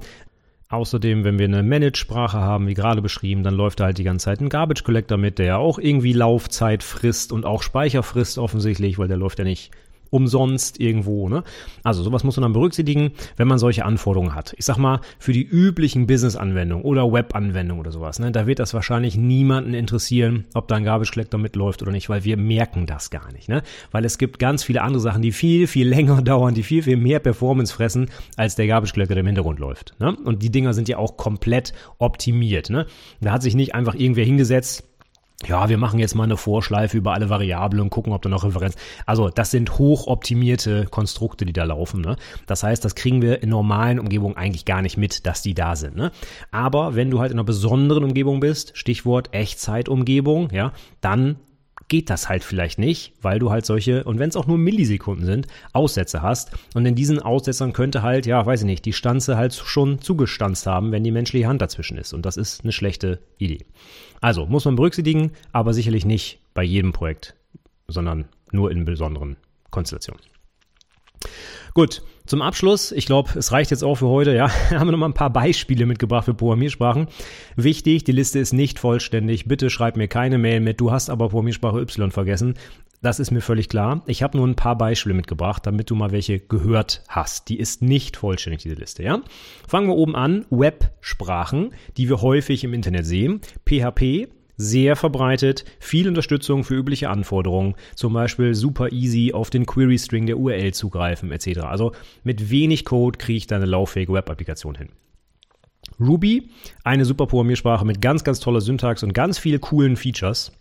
Und mit Ruby on Rails als Web-Framework auch sehr cool, um schnell super gute, stabile Prototypen für, für Websites zum Beispiel zu bauen. Python kennen wir heutzutage auch aus dem KI-Umfeld, auch eine dynamische und Skriptsprache, die auch aus dem Web eigentlich oder auch ja fürs Web gemacht wurde, weiß ich nicht, aber da auch eingesetzt wurde. Heutzutage eher weniger im Web, aber dafür eher im KI-Umfeld verbreitet. JavaScript, die einzige Programmiersprache, die überhaupt im Frontend läuft, ne? abgesehen von WebAssembly, aber das dauert noch, bis sich das durchgesetzt hat. Das heißt, da kommen wir gar nicht dran vorbei, wenn du irgendwas im Frontend machen willst. TypeScript als Aufsatz auf JavaScript. TypeScript kompiliert zu JavaScript, weil der Browser ja nur JavaScript ausführen kann. Und TypeScript ist eine statisch typisierte Alternative zu JavaScript. Das heißt, du hast alle Vorteile der statischen Typisierung. Das kompiliert, beziehungsweise eigentlich nennt man das transpiliert zu JavaScript, weil es kompiliert ja nicht zu Bytecode oder zu Maschinencode, sondern in eine andere Programmiersprache. Deswegen trans, also von der einen Programmiersprache in die andere Programmiersprache. Also TypeScript transpiliert zu JavaScript weil JavaScript halt eben so dominant ist, aber eben durch die schwache und dynamische Typisierung auch ein paar Nachteile hat, gerade in großen Projekten, ja. Denn gerade in großen, ich sag mal Enterprise-Projekten, da wünschen wir uns doch sehr schnell dann auch die statische Typisierung zurück, damit wir halt diese ganzen Typfehler nicht machen können, für die wir dann ja Tests schreiben müssen. Und das bezahlt uns dann halt keiner, ne? Das ist immer schwierig.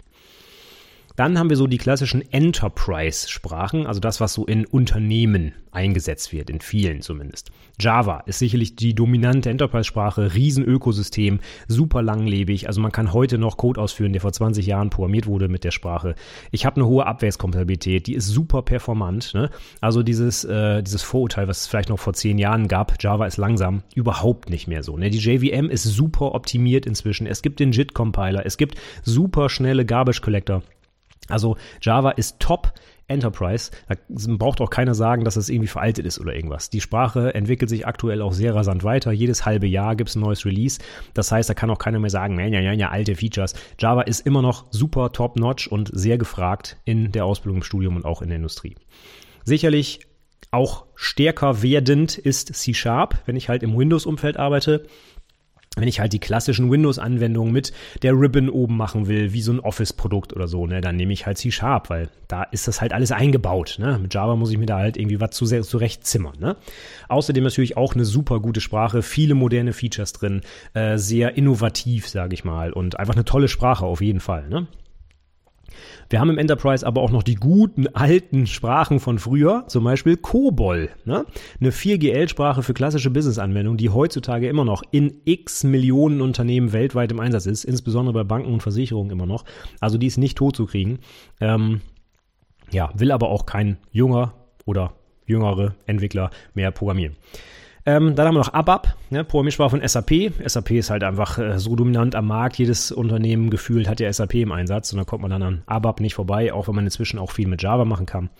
Ähm, was es aber auch noch gibt im Enterprise, das sollte man auch nicht vergessen, ist VBA, Visual Basic for Applications. Das ist die Makrosprache von Microsoft Office. Das heißt, der klassische, also das klassische Excel-Makro, ne, das ist VBA. Das muss auch irgendwer programmieren. Ist auch immer noch sehr verbreitet.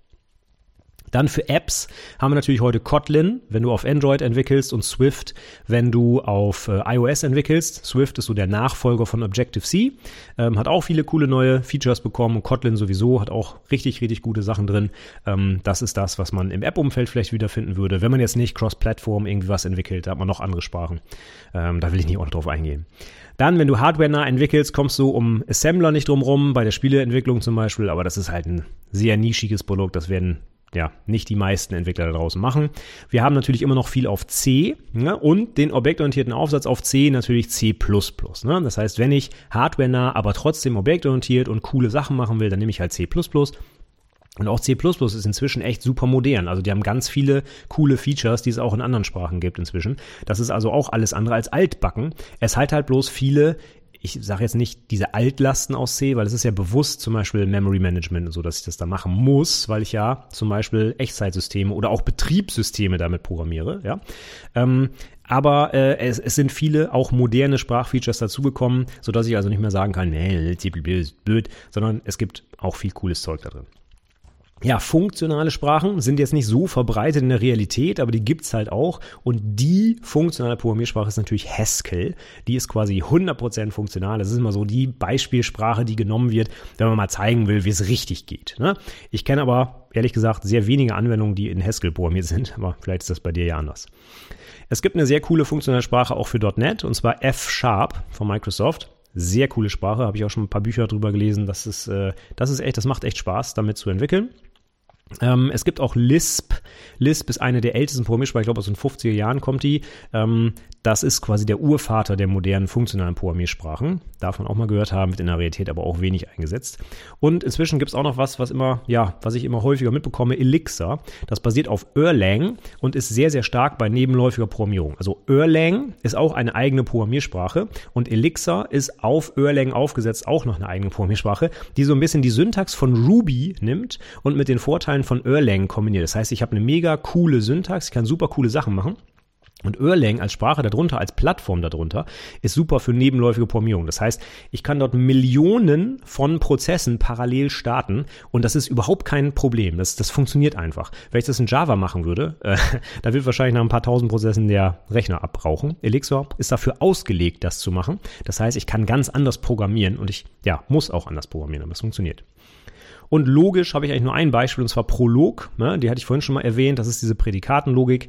A ist Vater von und so weiter und so fort. Ne? Auch eine sehr, sehr coole Sprache. Wenn du mal ein bisschen Zeit hast, kann ich dir empfehlen, versuch mal logische Programmierung zu machen. Das ist eine komplett andere Denkweise, weil du hast keine Variablen, du hast keine Schleifen, du, also das geht, aber du programmierst so eigentlich nicht. Das ist wirklich eine komplett andere eine andere Welt. Ne? Funktional, da findet man sich noch so ein bisschen wieder, weil ich mache so ein bisschen rekursiv und Fallunterscheidung, das geht halt alles. Aber bei Prolog, Wahnsinn, da musst du komplett umdenken und das äh, ist eigentlich eine super Bereicherung, wenn du ähm, ja mal ein bisschen üben möchtest, wie man Probleme löst, weil da muss man komplett anders rangehen, als du es aus allen Sprachen wahrscheinlich kennst, die du bisher gesehen hast. Kann ich dir nur empfehlen. Ich hatte das im Studium als eigenes, als eigene Vorlesung. Hat mir mega Spaß gemacht.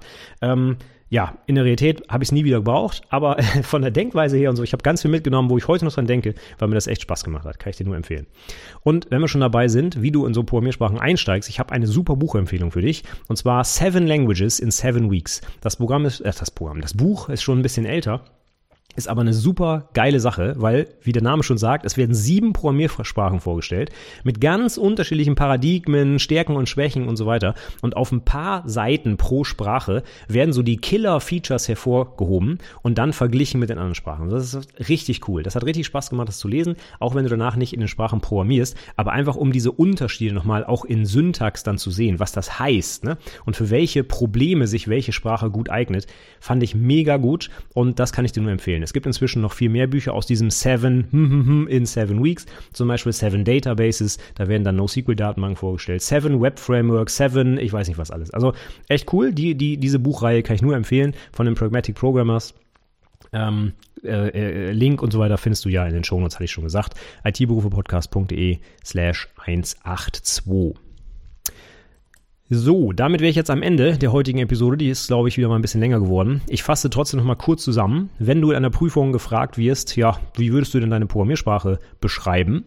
Dann würde ich als allererstes mal darauf eingehen, wofür wird sie eingesetzt? Ist es eher für Webanwendungen? Ist es eher für Desktop, Frontend, Backend? So erstmal so der grobe Einsatzzweck. Und auf die harten Fakten kommen wir dann. Programmierparadigma. Ist das eher imperativ oder deklarativ, so als allgemeiner Einstieg? Und dann konkret, ist es unstrukturiert, strukturiert, prozedural, funktional, objektorientiert oder logisch? Das sind die Paradigmen, die es so gibt. Ist es eine Compilersprache oder Interpretersprache? Also wird sie übersetzt oder wird sie erst zur Laufzeit ausgeführt? Typisierung. Statisch, dynamisch typisiert und davon jetzt völlig losgelöst, das haben wir jetzt mehrfach betont, stark oder schwach typisiert. Ne? Beides musst du erklären können. Es reicht nicht nur das eine, wir wollen beides hören, gerade im Fachgespräch. Dann haben wir die Syntax. Sieht die aus wie C, also so wie sehr viele Enterprise-Sprachen oder nicht, wie zum Beispiel Ruby und Python. Die haben halt eine andere Syntax. Ist es vielleicht sogar eine grafische Programmiersprache, dann solltest du das vielleicht als allererstes sagen, weil davon gibt es nicht allzu viele Programmiersprachen. Das, äh, das ist schon ein Alleinstellungsmerkmal, sag ich mal. Dann, welche Sprachhöhe haben wir? Welches Abstraktionsniveau? 1GL, 2GL, 3GL, 4GL? Ich sag mal so, die meisten Sprachen, die wir einsetzen, sind eine 3GL-Sprache. Das heißt, wenn du 4GL einsetzt, solltest du vielleicht das auch als erstes sagen. So, wenn ich ABAP zum Beispiel klassifizieren müsste, würde ich wahrscheinlich als allererstes sagen, dann ist eine 4GL-Sprache für SAP. Ne? Weil das ist das, was diese Sprache so besonders macht. Ne? Wie gesagt, ich, also ich habe keine Zahlen, aber von den über 200 Programmiersprachen sind wahrscheinlich 200 3GL-Sprachen, ja? um das mal so ins Verhältnis zu setzen. Dann ist es eine GPL oder DSL. Auch hier würde ich als erstes sagen, wenn es eine DSL ist, weil davon gibt es auch deutlich weniger als von GPL-Sprachen, weil die meisten ne, sind halt für alles Mögliche einsetzbar. Java, C, C-Sharp etc. Das heißt, Domain-Specific würde ich dann auch zu Beginn sagen, wenn es eine wäre.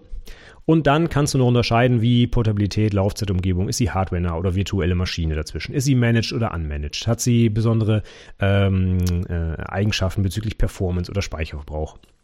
Und dann haben wir eigentlich schon eine ganz gute Klassifizierung, würde ich sagen. Also, kurz und knackig würde ich wahrscheinlich als allererstes sagen, wenn ich eine Programmiersprache beschreibe, so zum Beispiel Java. So, beschreib doch mal Java. Was ist das denn für eine Programmiersprache?